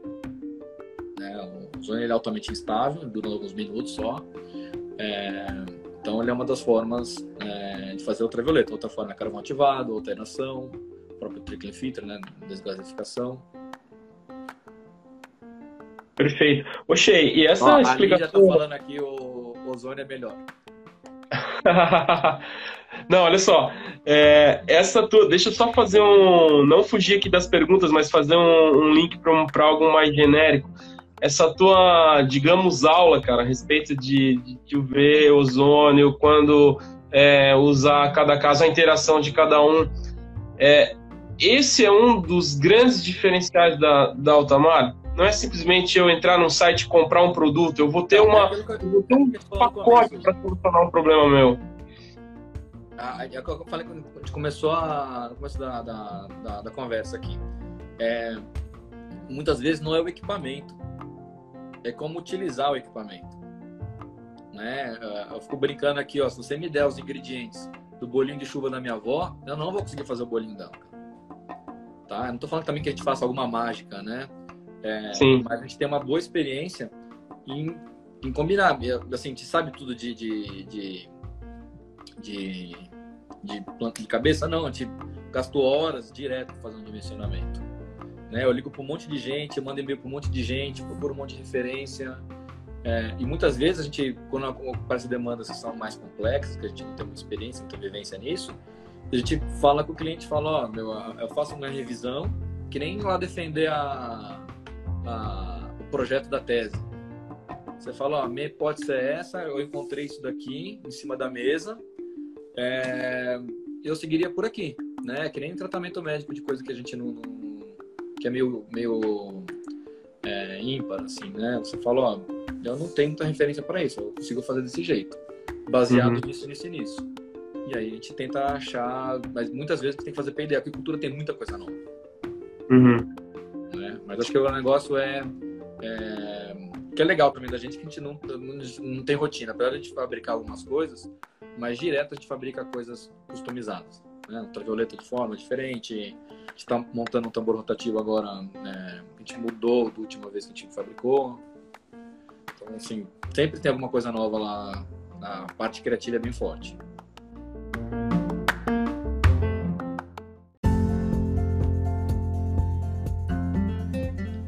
Você sabia que a Escama Forte possui um portfólio tecnológico completo assim como tem a maior e melhor equipe técnico-comercial aquícola do Brasil. Conheça um pouco mais sobre as diversas linhas de produtos aquícolas vendidos pela Escama Forte através do nosso site.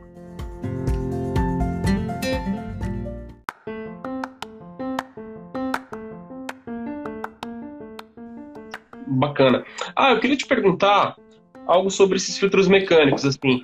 É, semana passada a gente conversou, né, por telefone durante algum tempo e, e, aí tu me explicou a respeito do, dos filtros mecânicos para sistemas menores, mais compactos, laboratoriais, e o tambor rotativo no caso de grande escala, que talvez uhum. seja o ideal.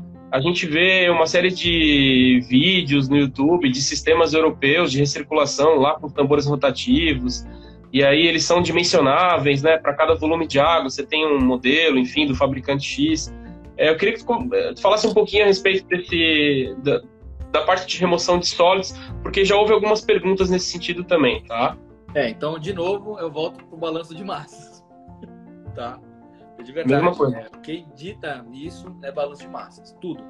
Tá? A grande maioria das coisas é isso. Então, é, entre a seleção de um tipo ou outro tipo, vamos falar de novo, né? Aquela, aquela é, hoje em dia, quando a gente vai fazer esse tipo de atendimento de circulação, a gente manda um questionário, tá? Esse questionário eu consigo responder várias, já várias coisas assim, o grosso de, de, é, das demandas, né? Na verdade, o questionário é quais são as suas demandas, basicamente, tá? E a partir daí eu consigo levantar, é, ó, é, porque eu, muitas vezes fala tem um, às vezes o cliente vai falar para a gente, ó, tem um, um tanque de tal volume mas o volume, ele é uma das informações. Né? É, o volume, assim, sei lá, tenho 50 mil litros com peixe, é uma coisa. Né? Com um quilo de peixe lá, só um quilo de biomassa. Eu tenho esse daí com 5 toneladas de peixe, é outra situação, né? Dessa estocagem. Então, é, o que a gente tem usado, né, basicamente, hoje, dois tipos de filtro, de a grosso modo. Sistemas menores, é, eu tenho trabalhado bastante com bead filter. É, ele é um filtro de filtro granular. É o mesmo princípio de operação do filtro de areia, mas ele, ele funciona muito melhor para sistemas menores. Tá? Não, ninguém vai construir, não vale a pena fazer um bead filter para gigante.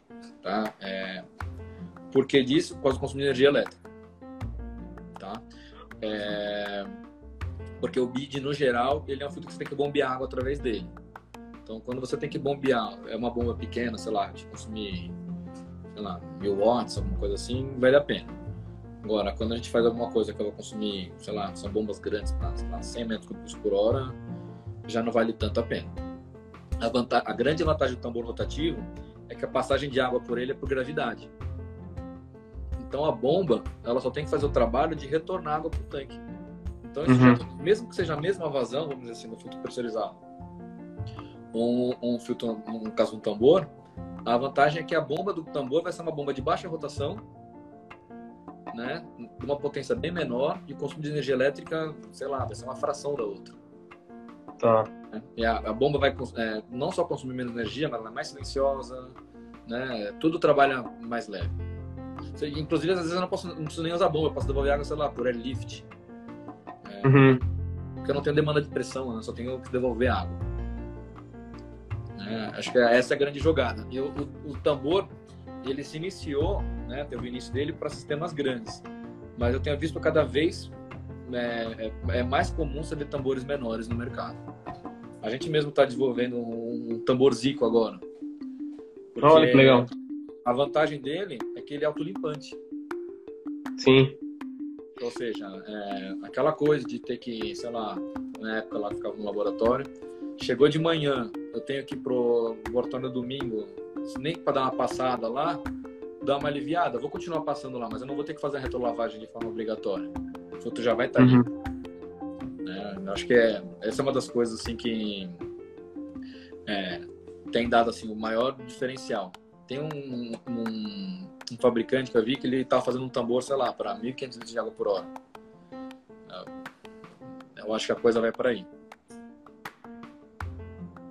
Estou buscando aqui as perguntas da, da que foram para o Instagram da Altamar. É, boa parte delas a gente já respondeu. Uh, ah, aqui um, algo diferente que a gente não conversou ainda. Uh, dimensionamento de sistema de aeração em recirculação. Tá, então assim, é... não, não tem diferença, na verdade, de uma forma para outra. É, ou seja, posso usar ar difuso? Posso, tá? Nada impede. É, posso usar um aerador de pá? Posso também, né?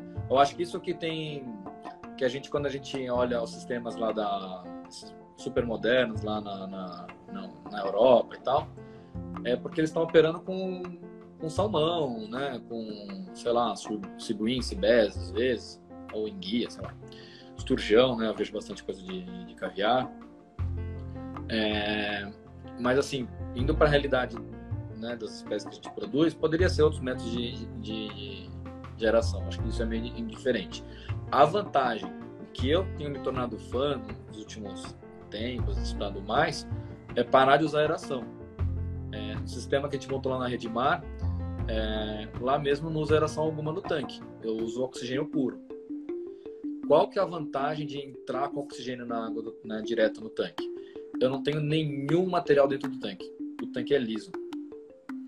Então, é, para eu conseguir, ah, duas coisas. Um, que eu tem, tem, tem suas desvantagens, mas assim, é, se eu precisar fazer qualquer é, operação dentro do tanque, sei lá, quero passar a rede, eu quero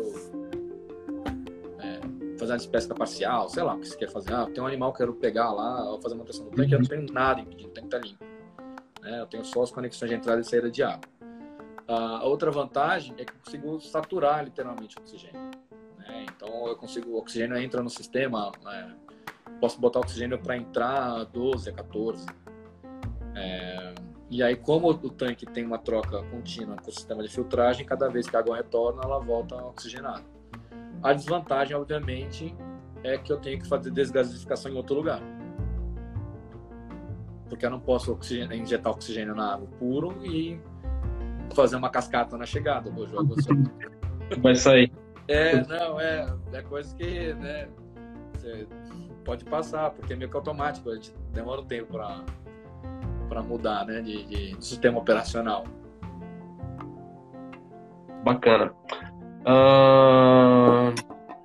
Ah, então falar um pouquinho disso, a gente já pincelou, mas vamos lá. Existem soluções do RAS que podem ser aplicadas nos cultivos intensivos de Vanamei? Sim, eu acho que, por exemplo, eu vejo o pessoal de Biofloco usa bastante. Vocês chamam de sedimentador? Sedimentador ou clarificador também? Clarificador, clarificador, é isso que eu estava procurando, lembrando a palavra. É, esse é um conceito que veio da recirculação clássica, vamos chamar assim. Uhum. Tá? O princípio é o mesmo. É, quando a gente foi fazer o projeto do tambor, né, faz um ano e meio, dois anos agora, a gente estava falando de usar tambor, por exemplo, para biofloco. Porque o clarificador é, é, é eficiente no biofloco? Muito. Sim. Mas quanto, qual a tua capacidade né, de, de troca, de, de passagem de, de, água no clarificador no biofloco? É aquele negócio que você fica com aquela filtragem lenta e constante. Sim. Agora eu só coloco um, um, tambor rotativo lá, eu faço o que eu tiver que passar lá em uma hora. E. Tá, né? perfeito tá? Porque a, a, o tambor, não sei se está claro para todo mundo aqui, ele é um equipamento telado. Então, eu escolho a faixa de micragem, né, de retenção que eu quero ter o equipamento. Obviamente que se fosse para biofloco seria uma, uma taxa bem maior, muito maior do que a gente usa para recirculação em água clara, vamos chamar assim. É, mas eu posso trabalhar com alta vazão. Então, assim, a gente até andou discutindo de botar um tambor para um conjunto de tanques, porque vale a pena. Sim. Tá? Ou seja, são os mesmos equipamentos. Ah, é... se eu já fizer isso, vamos dizer assim, vamos falar que eu tenho um sistema muito grande. Eu já posso injetar oxigênio no retorno. Uhum.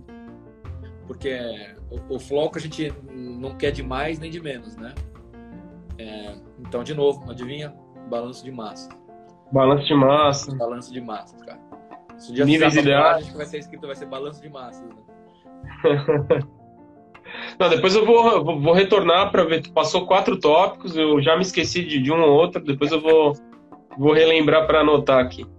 É, outra coisa também é o próprio skimmer, né? O fracionador de espuma, o pessoal ah, de é. camarões usado. E o floco agora também. Usa, é, então. Isso é engraçado. O Brasil começou a demorar. Eu lembro com os colegas lá da, que foram da Furni quando eles foram pro Texas lá fazer a, o sanduíche deles na época lá, estágio e tal. Se eu não me engano, lá eles usavam skim. No Brasil ninguém queria usar. Né? Achavam que não era muito eficiente, que não dava muito, muita diferença. Mas, na verdade, só tem feito agora umas pesquisas atualizando que realmente dá um efeito muito bom. É, muitas vezes no controle de, de, de, de, população bacteriana. Se eu não me engano, tá? Posso estar tá comendo bola, mas eu tenho um guru aqui, o Rodrigo Schweitzer, né, que fica no Unifesp aqui. Uhum. Digão. Antes da, da, da, quarentena aqui, a gente se encontrava para almoçar, às vezes fazer umas mesas redondas. A gente Legal. o bicho manja muito, né, de, de Biofloco. Sim, demais, demais. E foi um dos pioneiros do país também, né? No, no LCM, da U. Ah, para mim é uma sorte que ele, a Unifesp fica duas, três quadras antes do porta-mar. Então, direto ele bate na nossa porta, vamos almoçar, vamos almoçar. Que legal, que então, legal. Eu tenho uma aula no almoço. Então, e dois especialistas em aquicultura, não vou dizer perdidos em Santos, né? Mas Santos não tem produção aquícola, né? Não, aqui tem pesquisa, tem o Instituto de Pesca, a Unifesp e a Unesp em São Vicente, que tem alguma coisa de aquicultura mais voltada à parte uhum. de sustentabilidade e tal. É, mas é isso aí, é uma. Aqui dá pra fazer um congresso de aquicultura chamando todo mundo cabe numa van, né? Pequenininha. Pequenininha. Legal, legal. Uh, ah, o Ronaldo mandou uma outra pergunta, ó, é, da parte dos sensores. é uma dúvida que eu tenho também. Pegando um gancho com sensores, qual seria a recomendação da, da Altamar para monitoramento da amônia em tempo real, visto que não existe no mercado sensores é, de amônia, né, para água salgada? É, na verdade, acho que vai demorar, quer dizer, cada vez acho que demora menos, mas é, é um quem lançar um bom sensor de de nitrogenado aí, vai ter eu acho que deve estar uma corrida, uma, uma guerra fria aí com os fabricantes, né, os grandes, é, para conseguir desenvolver uma sonda estável para nitrogenado. Eu lembro que eu já, eu não trabalhei diretamente, mas eu tinha uns colegas lá na FURG que tinham trabalhado na época com a Ecotox e eles usavam uma sonda para nitrogenado. Mas eu sei que para eles valia a pena porque eles iam fazer, sei lá, 200 leituras uma vez só. Uhum. É, porque é, fica muito mais rápido do que fazer com, com o espectro e tal. Mas, é, pelo que eu sei, é, ainda não tem nada no mercado para isso. Mas na hora que tiver, vai ser muito, muito eficiente. Bacana. Uma outra, pergunta do, uma outra pergunta do Ronaldo. Vi em seu artigo que em altas taxas de densidade o ideal seria um sistema de dupla drenagem, dual drain. Uhum. Uh, explicar como funciona a filtragem do fundo da superfície nesses tanques? Tá. Então, assim, é... o que acaba acontecendo é o seguinte. A gente tem um tanque... Na verdade, ele não precisa ser muito grande o tanque para se valer a pena, tá? É... O sólido, né, a parte pesada, ela afunda, ok? Né? Eu sou... É... Tá claro para todo mundo, radiação e fezes, basicamente. Escama, né? Então, é se eu coloco um dual drain, né, um dreno duplo no tanque, o que, que, é possível ser feito? É, eu passar num clarificador, no sedimentador, a água que saiu pelo fundo, antes de ir para o outro filtro mecânico né, seguido. Porque se eu coloco todo mundo junto, eu não consigo sedimentar isso, porque o fluxo é grande. Uhum. A sedimentação é passagem lenta. Então a vantagem do dreno duplo é esse. Eu coloco uma saída mais lenta pelo fundo é, ou seja, passa para passar no sedimentador, e a saída lateral, vamos chamar assim, ela pega o grosso, aí mais ou menos 90% do fluxo, e vai direto para o fluxo mecânico principal. É, o dual drain ele passa a ser um bypass, vamos chamar assim. Perfeito. E dá muita eficiência, porque o filtro mecânico principal ele pode ser bem menor. Já que é, boa, a água superficial não vai para ele. Não é, porque é superficial, a coluna. Normalmente a superfície e coluna. Ela não tem tanto sólido ali grande. Uhum. Ele tem os menores. Uhum. Né? Então aquela. E outra coisa, é... vamos falar que o sistema passe por bombeamento. O filtro mecânico é um bid. Tá? Se eu passei esse sólido grande numa bomba, ele virou pequeno. E quanto menor o sólido, mais difícil de mover. Uhum. É, então a gente tem que é, jogar aí com quem é mais fácil, né? Isso também dá muito menos é, gás de energia elétrica. É, sedimentação, né? É um filtro sem gás de energia elétrica, normalmente. Uhum. É uma ótima. Bacana. Pessoal, vão mandando perguntas aí. É, talvez tenha algum, alguma, uma que outra tenha ficado para trás, tá? A gente está tentando responder a todas. E a demanda foi tão grande que, de repente, gente, a gente vai marcar uma próxima live aí mais para frente, para conversar sim, novamente. Sim, talvez fazer com outros tópicos mais específicos. Ah, puxei, assim. Ah, falar. O Rodolfo é né? Ah, o Rodolfo, Rodolfo. Tem que cuidar aí, pessoal. Esse cara aí que tá escrito Peter sem Rodolfo, se ele falar alguma besteira nos próximos comentários, vocês ignorem. Esse é um amigo nosso aí. Uh, Shei, falar um pouco assim dos principais projetos da Altamar ou que tu já desenvolveu. Isso é uma coisa, tá? E eu não posso me esquecer também da parte uh, ornamental dos aquários. Tem participação tua lá no Aquário do Rio, então em Balneário Camboriú também, agora, né, o mais recente. Nesse de Balneário, falar um pouco dos projetos de vocês que já estão rodando aí. Então, assim, ó, é... acho que, assim, de aquicultura, a gente, hoje a gente tá, atende as empresas médias e as grandes e acho que uma boa parte delas, assim, é... então, sei lá, Aquatec, Camanor, Cotiporã tem coisa nossa, Copacol, na parte lápia, Cevale, é, a FAI, né, o Royal Springs, lá no, no grupo da, da, da INVE ali. Um, Aquabel, tem coisa nossa. Então, tô tentando lembrar dos outros. Ah, aquele pessoal na, em Paulo Afonso, a AT, a Jéssica lá. É, então, assim, o que a gente acaba fazendo, Giovanni, a gente acaba tendo, no geral, os médios os grandes. Então, assim, acho que de projetos assim, que a gente de destaque, é, legal, assim, uns anos atrás ainda, é, sistema de desinfecção de captação de água da Aquatec, tanto da parte de produção é, quanto da parte de genética deles lá da Geneart, foi a gente toda que fez. É, acho que foram assim, os clientes grandes assim, inicialmente que a gente começou a atender. É, de destaque também a Camanor, a gente fez bastante coisa no laboratório novo da Camanor, lá que inaugurou um pouco atrás.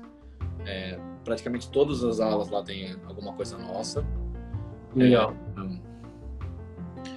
É, coisas maiores agora de tecnológico. Foi legal, a gente está tá fazendo o trabalho que a gente está fazendo lá com a Redmar. A Redmar, elas começaram um projeto de, de, de, produção de garopa. Na verdade, a Redmar, no Ocidente, é a única empresa que reproduz garopa. Sim. Por isso já é um, um baita de um destaque.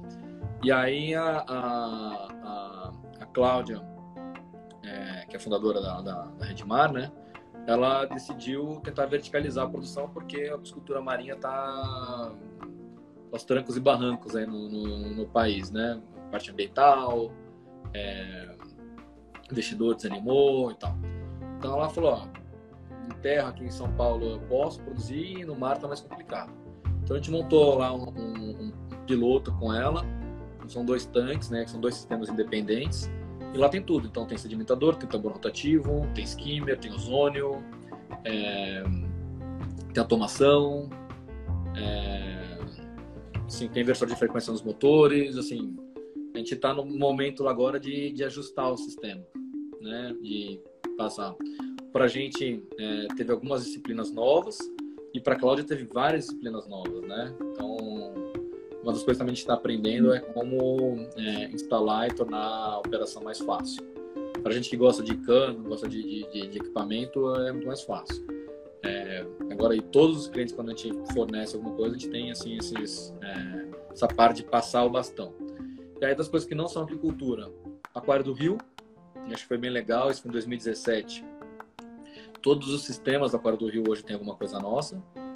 É, o que mais chama atenção são os skimmers. A gente desenvolveu para eles né, o maior skimmer nosso, que é o 1500.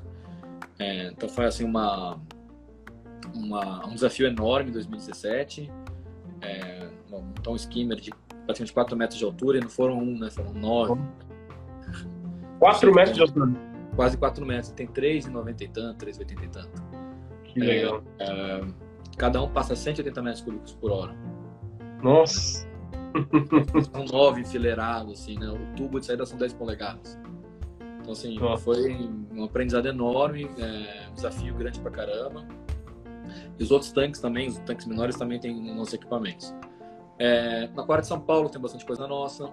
É, eles têm trocado tecnologia do, para desinfecção pela nossa. É, o Aquário de Balneário Camboriú, que inaugurou agora no, no, no final do ano. Praticamente todos os sistemas têm coisa nossa também. A gente, porque a gente acaba trabalhando, Giovanni, com a parte tudo que envolve animais e água.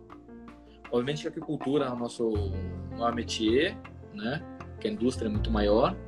Mas eu, eu comecei com isso aqui tudo porque eu gostava de aquário quando era criança. Então, Uhum. é muito legal você. É, é completamente diferente, assim. A finalidade é a mesma, a gente quer animais saudáveis, que é uma boa operação. Mas é, é completamente diferente o, o- o- quando você vê a instalação e o visitante lá feliz, com estado bom, animais saudáveis, o peixe fazendo aniversário, né? É, então, assim, é, bem legal assim, ver esse, é, essa operação. A gente tem coisas também, é, o Beto Carreiro tem coisa nossa, que a gente tem é, com eles, centro de reabilitação, é, Floripa tem coisa nossa, no, na R3, é, o Gremar aqui em São Paulo, é, Fundação Mamíferos Aquáticos em Aracaju, a gente fez um projeto para o Ceará agora com Peixe Boi, Olha né? Então, assim, é, dá pra fazer um reality show, né? Você nunca sabe o que, que qual que é a demanda quando toca o telefone e te recebe um e-mail lá, sei lá, um hipopótamo. E os sistemas para zebrafish? Esses são top também, né? Cara, isso daí foi uma, uma um aprendizado bom também, viu? É, a gente começou a, a mexer com isso há uns acho que bem no começo da Tamara, assim, acho que em 2015. Logo no começo, uma das primeiras coisas que a gente montou foi um sistema para zebra. A diferença é que a gente montava antigamente um sistema bem mais simples, eu vinha na, escola de aquicultura, então toda aquicultura é, é mais rústico, vamos chamar assim, né? E, e a gente foi ver a demanda do pessoal de, de zebra, é pessoal de bio, biomédicas, né? medicina, fisiologia, ecotox, né? E o pessoal, o zebra lá é, um, é uma ferramenta. É, então o que a gente fez foi dar um baita no banho de design, volta tudo, começa do zero. E aí o que a gente fez foi é, dimensionar o sistema e projetar nos padrões que é feito fora do país, só que projetado aqui. É, e a gente tem tentado um, um, bom resultado, a gente tem gastado bastante energia nisso. E tem, por exemplo, agora, é, último ano a gente forneceu, forneceu uns, uns quatro hacks, eu acho. É, e esse ano, por exemplo, a venda mais legal a gente fechou agora, a gente está fornecendo um para a Faculdade de Medicina da USP.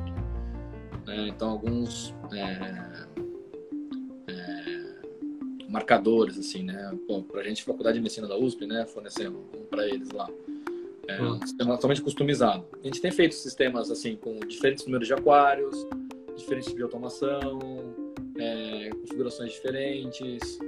E a gente, o que a gente tem feito é projetar aqui e trazer os melhores componentes possíveis. Então, a gente usa uma bomba que é japonesa, é, tubulação vem da Espanha, é, é tudo de, literalmente, a gente pega o melhor do que a gente conseguiu e monta aqui. Bacana, bacana. Uh, tem duas perguntinhas aqui, uma que já repetiu, não posso esquecer de te fazer. É o Cled Alberts. Uh, em sistemas de recirculação, qual a forma mais adequada para eliminação de resíduos sólidos? A gente conversou dos filtros, né? E ela pergunta também qual a destinação. Bom, é, aí é a mesma de aquicultura. É, então, poderia ser uma bacia de sedimentação, você pode fazer. Eu tenho, na verdade, para mim é meio novo ainda isso, a parte, a parte dos geobags, né? Você concentrar esses sólidos e dar um destino depois para isso. Mas os sólidos, você tem que fazer a mesma coisa que você faria para a cultura comum, tá? A, a outra vantagem da recirculação é que a quantidade de água a ser processada de descarte, né, é bem menor. Então, se a tua estação era de um tamanho cultura normal e a circulação ela passa menor. Ó, nosso amigo Eduardo Sanches, lá da Unesp, um abração, Eduardo. Uh, Shei, como você vê a questão de, da, de formação de novos profissionais para trabalhar na área? Está atendendo a demanda ou a formação ainda deixa a desejar? É, a gente está no, eu acho que a gente está numa revolução, assim, numa mudança, assim, ela é expansiva com todas as direções. É, cultura, assim, na minha, na minha escola, acho que a tua também, Giovanni, não, não é muito diferente. Inclusive, a gente tem a mesma idade hoje, Giovanni. É, vamos revelar aqui? Ah, eu vou fazer 37 agora, já já. Cara, eu tenho 39, eu tenho 39, eu vou fazer 40. Tá, tá, tá perto, tá perto. É, pô, achei que você tá com cara de novo, cara. Pô, obrigado, cara. Faz tempo que eu não ganho elogio, cara. Obrigado. É, os cursos eles foram se alterando. A aquicultura vem se modernizando, né, se especificando né, em cada uma das disciplinas e os, os, cursos também têm feito isso. Então, por exemplo, hoje os cursos já têm disciplinas falando de recirculação, né? já se fala, é, não é aquela coisa mais básica que era só nutrição, fisiologia, é, alimento vivo, tal. Hoje em dia você já começa a ter na, nas grades dos cursos é, disciplinas mais específicas, mas ainda assim ainda não virou uma coisa tradicional bem estabelecida. Da mesma Sim. forma que vários cursos para biologia, o meu curso era, foi ímpar de ter uma disciplina é, optativa de agricultura. Mas dentro de biologia ainda não é normal isso. Então, acho que vai demorar um tempo para isso se adequar. Mas que eu, eu acho que na UFSC a, a, uma, uma disciplina de sistemas de circulação já é obrigatória, se não me engano, na grade da engenharia de agricultura. E a gente tem na UDESC como optativa também, que o Matheus, que está nos assistindo, era o professor. Então, antigamente, na nossa época, não tinha, né? Não era inimaginável, né? Não. E nem bibliografia. Hoje em dia, é, você consegue encontrar muito mais bibliografia voltada para essa área. Né? É, ou seja, não que seja uma quantidade enorme, mas já é uma coisa que você acha é, na Amazon.com lá, bastante coisa sobre isso, sites, né, falando disso. Legal. Olha que pergunta bacana também, do Ronaldo. Ah, o Tamar já forneceu algum sistema com cultivo, para o cultivo, com diferentes espécies, como camarão, tilápia, moluscos? Ainda Aí não. a agricultura multitrófica integrada surgindo? Ainda não, mas eu, é, até pouco aquaponia, pouca. Eu não tenho me envolvido muito, acabo indicando as coisas de aquaponia para o pessoal da, da Aquaponia Equilibrium, geralmente. É, Wagner com Arthur, né? É, que eles estão bem. Na verdade, várias coisas onde a gente não tem muita experiência, ou a gente vai fazer com algum parceiro, a gente fica, por exemplo, o Biofloc, a gente entra pouquíssimo em Biofloc. Porque fala, pô, você entende do Biofloc? Eu entendo do princípio, mas entender de verdade mesmo é outra coisa. Uhum. Né? Então, a mesma coisa para isso. Acho que tem gente que está mais é, experiente, está mais na frente nisso. Não ficar patinando na, na, nessas coisas, não. Passar vergonha. Uhum. Beleza. Ó, a gente vai fazer mais três perguntinhas aí para encerrar, pessoal. Nosso tá combinado. Não pode ser cheio? Pode. Tá. A gente tinha combinado aí uma live de uma hora no Instagram. Até não sabia que o Instagram derrubava, ele derruba a gente mesmo depois de uma hora. É. Então vamos. A gente vai para os finalmente aí para não ser, ser derrubados pela segunda vez. Então, pessoal, é, aproveitem aí para mandar as últimas perguntas para o Shea. Vamos aproveitar o momento. Mas já fica né, aqui o recado que a gente vai também ter um próximo encontro como esse, devido ao grande número de pessoas que participaram e também as perguntas, né? São dezenas que a gente está recebendo. Então, com certeza vai ter uma outra. Legal. Teremos outro encontro. Uh, tem uma aqui, ó, do Ronaldo que está aqui ainda. Já é uma tendência a intensificação do cultivo de camarão em RAS, em sistemas, enfim, de recirculação aí com bioflocos mixotróficos, heterotróficos, é, enfim. Eu acho que eles vão, vão vai, vai ter uns híbridos aí, né? É, não é aquele RAS clássico, mas alguma coisa assim. Giovanni, eu tinha, eu tinha uma pergunta que um rapaz tinha feito pra gente no Instagram. Posso? Claro. E tá tinha aí. perguntado sobre métodos não biológicos para indústria de nitrogenado. É, ah. Assim, eu nunca trabalhei com isso diretamente, quer dizer, para nitrogenado. É, mas uma tendência para tratamento de água é a utilização de membranas específicas, né? Membranas seletivas específicas. É, eu lembro que uns anos atrás, eu acho que foi 2000 e, vou chutar 2014 mais ou menos, é, eu vi uma, uma, uma, assisti uma aula lá na, na, no Calnesp, uma, agora não lembro, uma pesquisadora era uma professora chilena e tal, e ela falava exatamente, inclusive, de membranas para nitrogenado. Então, assim, é, você consegue né, escolher qual é o, o, assim, o nutriente, o componente, o composto da água que você quer tratar. Então, poderia ser o fosfato, por exemplo, né, que a gente estava falando mais cedo, é, e usar uma membrana para isso. É, do ponto de vista viabilidade econômica, vai ver depender de quanto custa a membrana e qual é a manutenção dela. Mas acho que toda tecnologia no começo é mais cara, depois elas acabam diminuindo o preço, né? É, mas uhum. é uma uhum. coisa que eu, desde aquela, da, daquela, aquela oportunidade lá, sempre fiquei de olho nisso. Né? Bacana. Porque, por exemplo, você bem pode usar inovador, né? Em vez de trocar água, passa na, né, ou usar um denitrificador, que é um processo um pouco mais complicado, né? Passa numa membrana e pronto. Seria uma. Não deixaria de ser um filtro mecânico, né? Para uma solução biológica. É,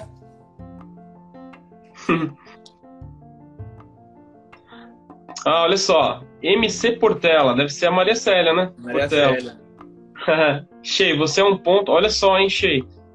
Que responsabilidade. Você é um ponto fora da curva entre os profissionais da aquicultura.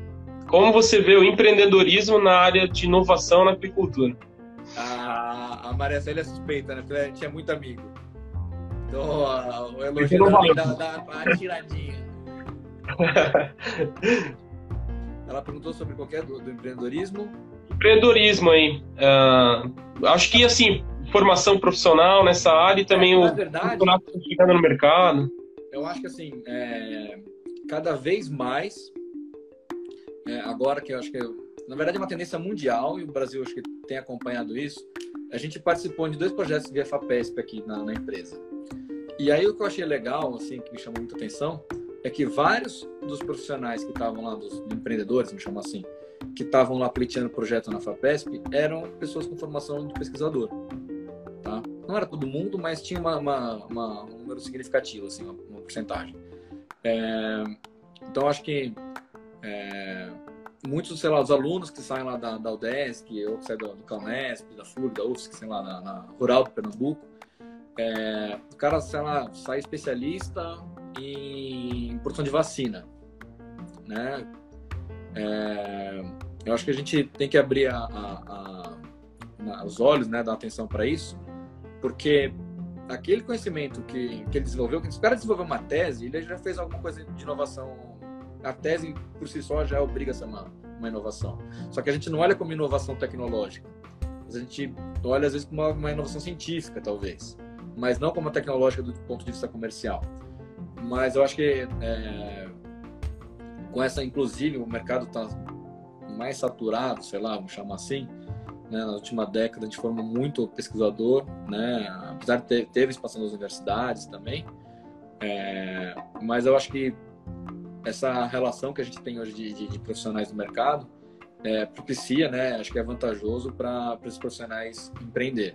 Então, sei lá, o cara pode ser especialista em nutrição, em, sei lá, em, em- em vacina ou na- exatamente na minha área. É, e ele pode inovar, ou seja, não necessariamente é, ter uma empresa, mas trabalhar na indústria. Sim.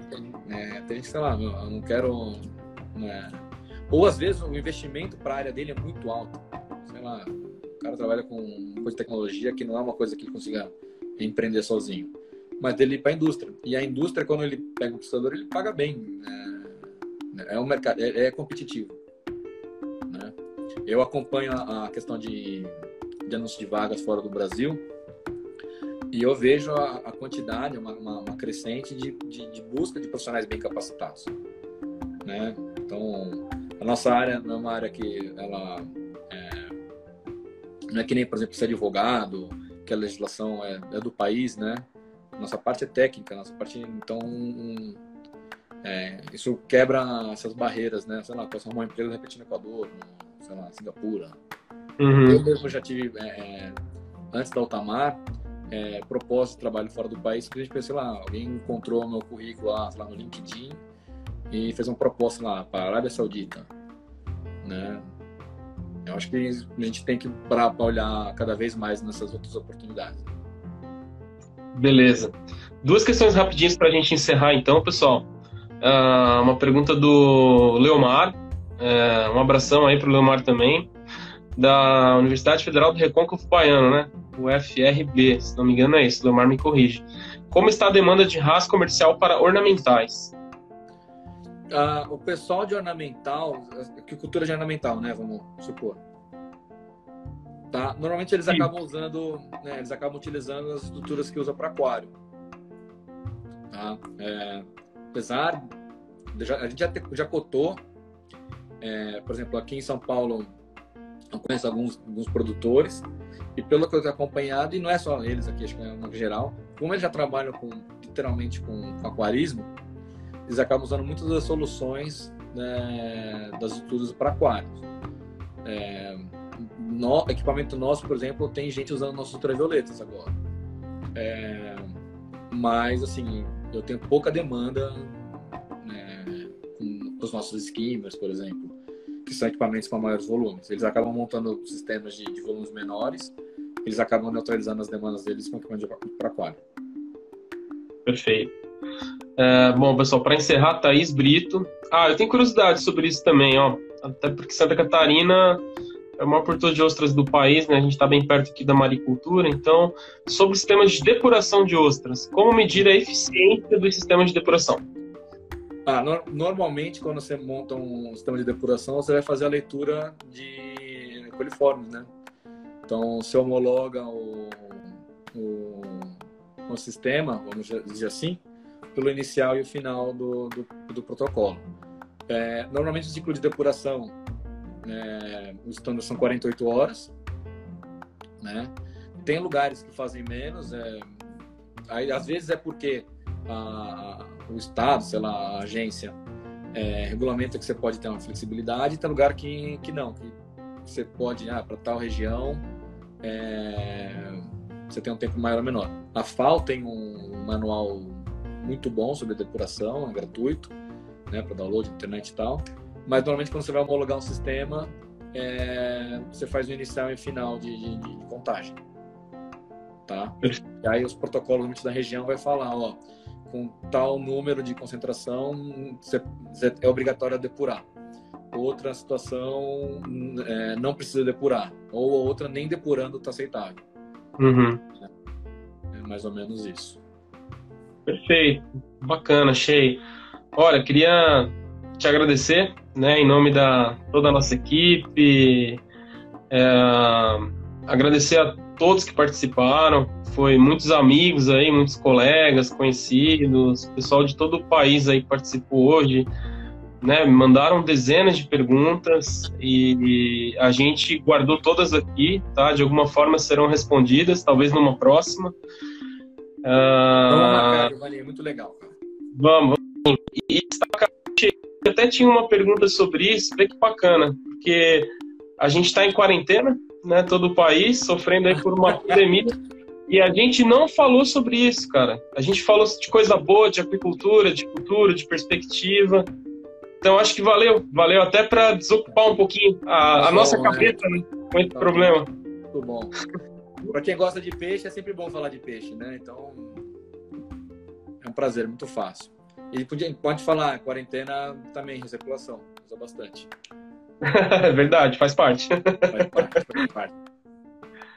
Beleza, Cheio. Tá, Muito obrigado. Obrigadão tá? pela oportunidade, viu? Eu que agradeço pelo teu tempo, pela aula, né, pelo aprendizado. Nada, bate-papo. Show, show de bola. Então até a próxima. Tchau, pessoal. Boa noite. Tchau, boa noite.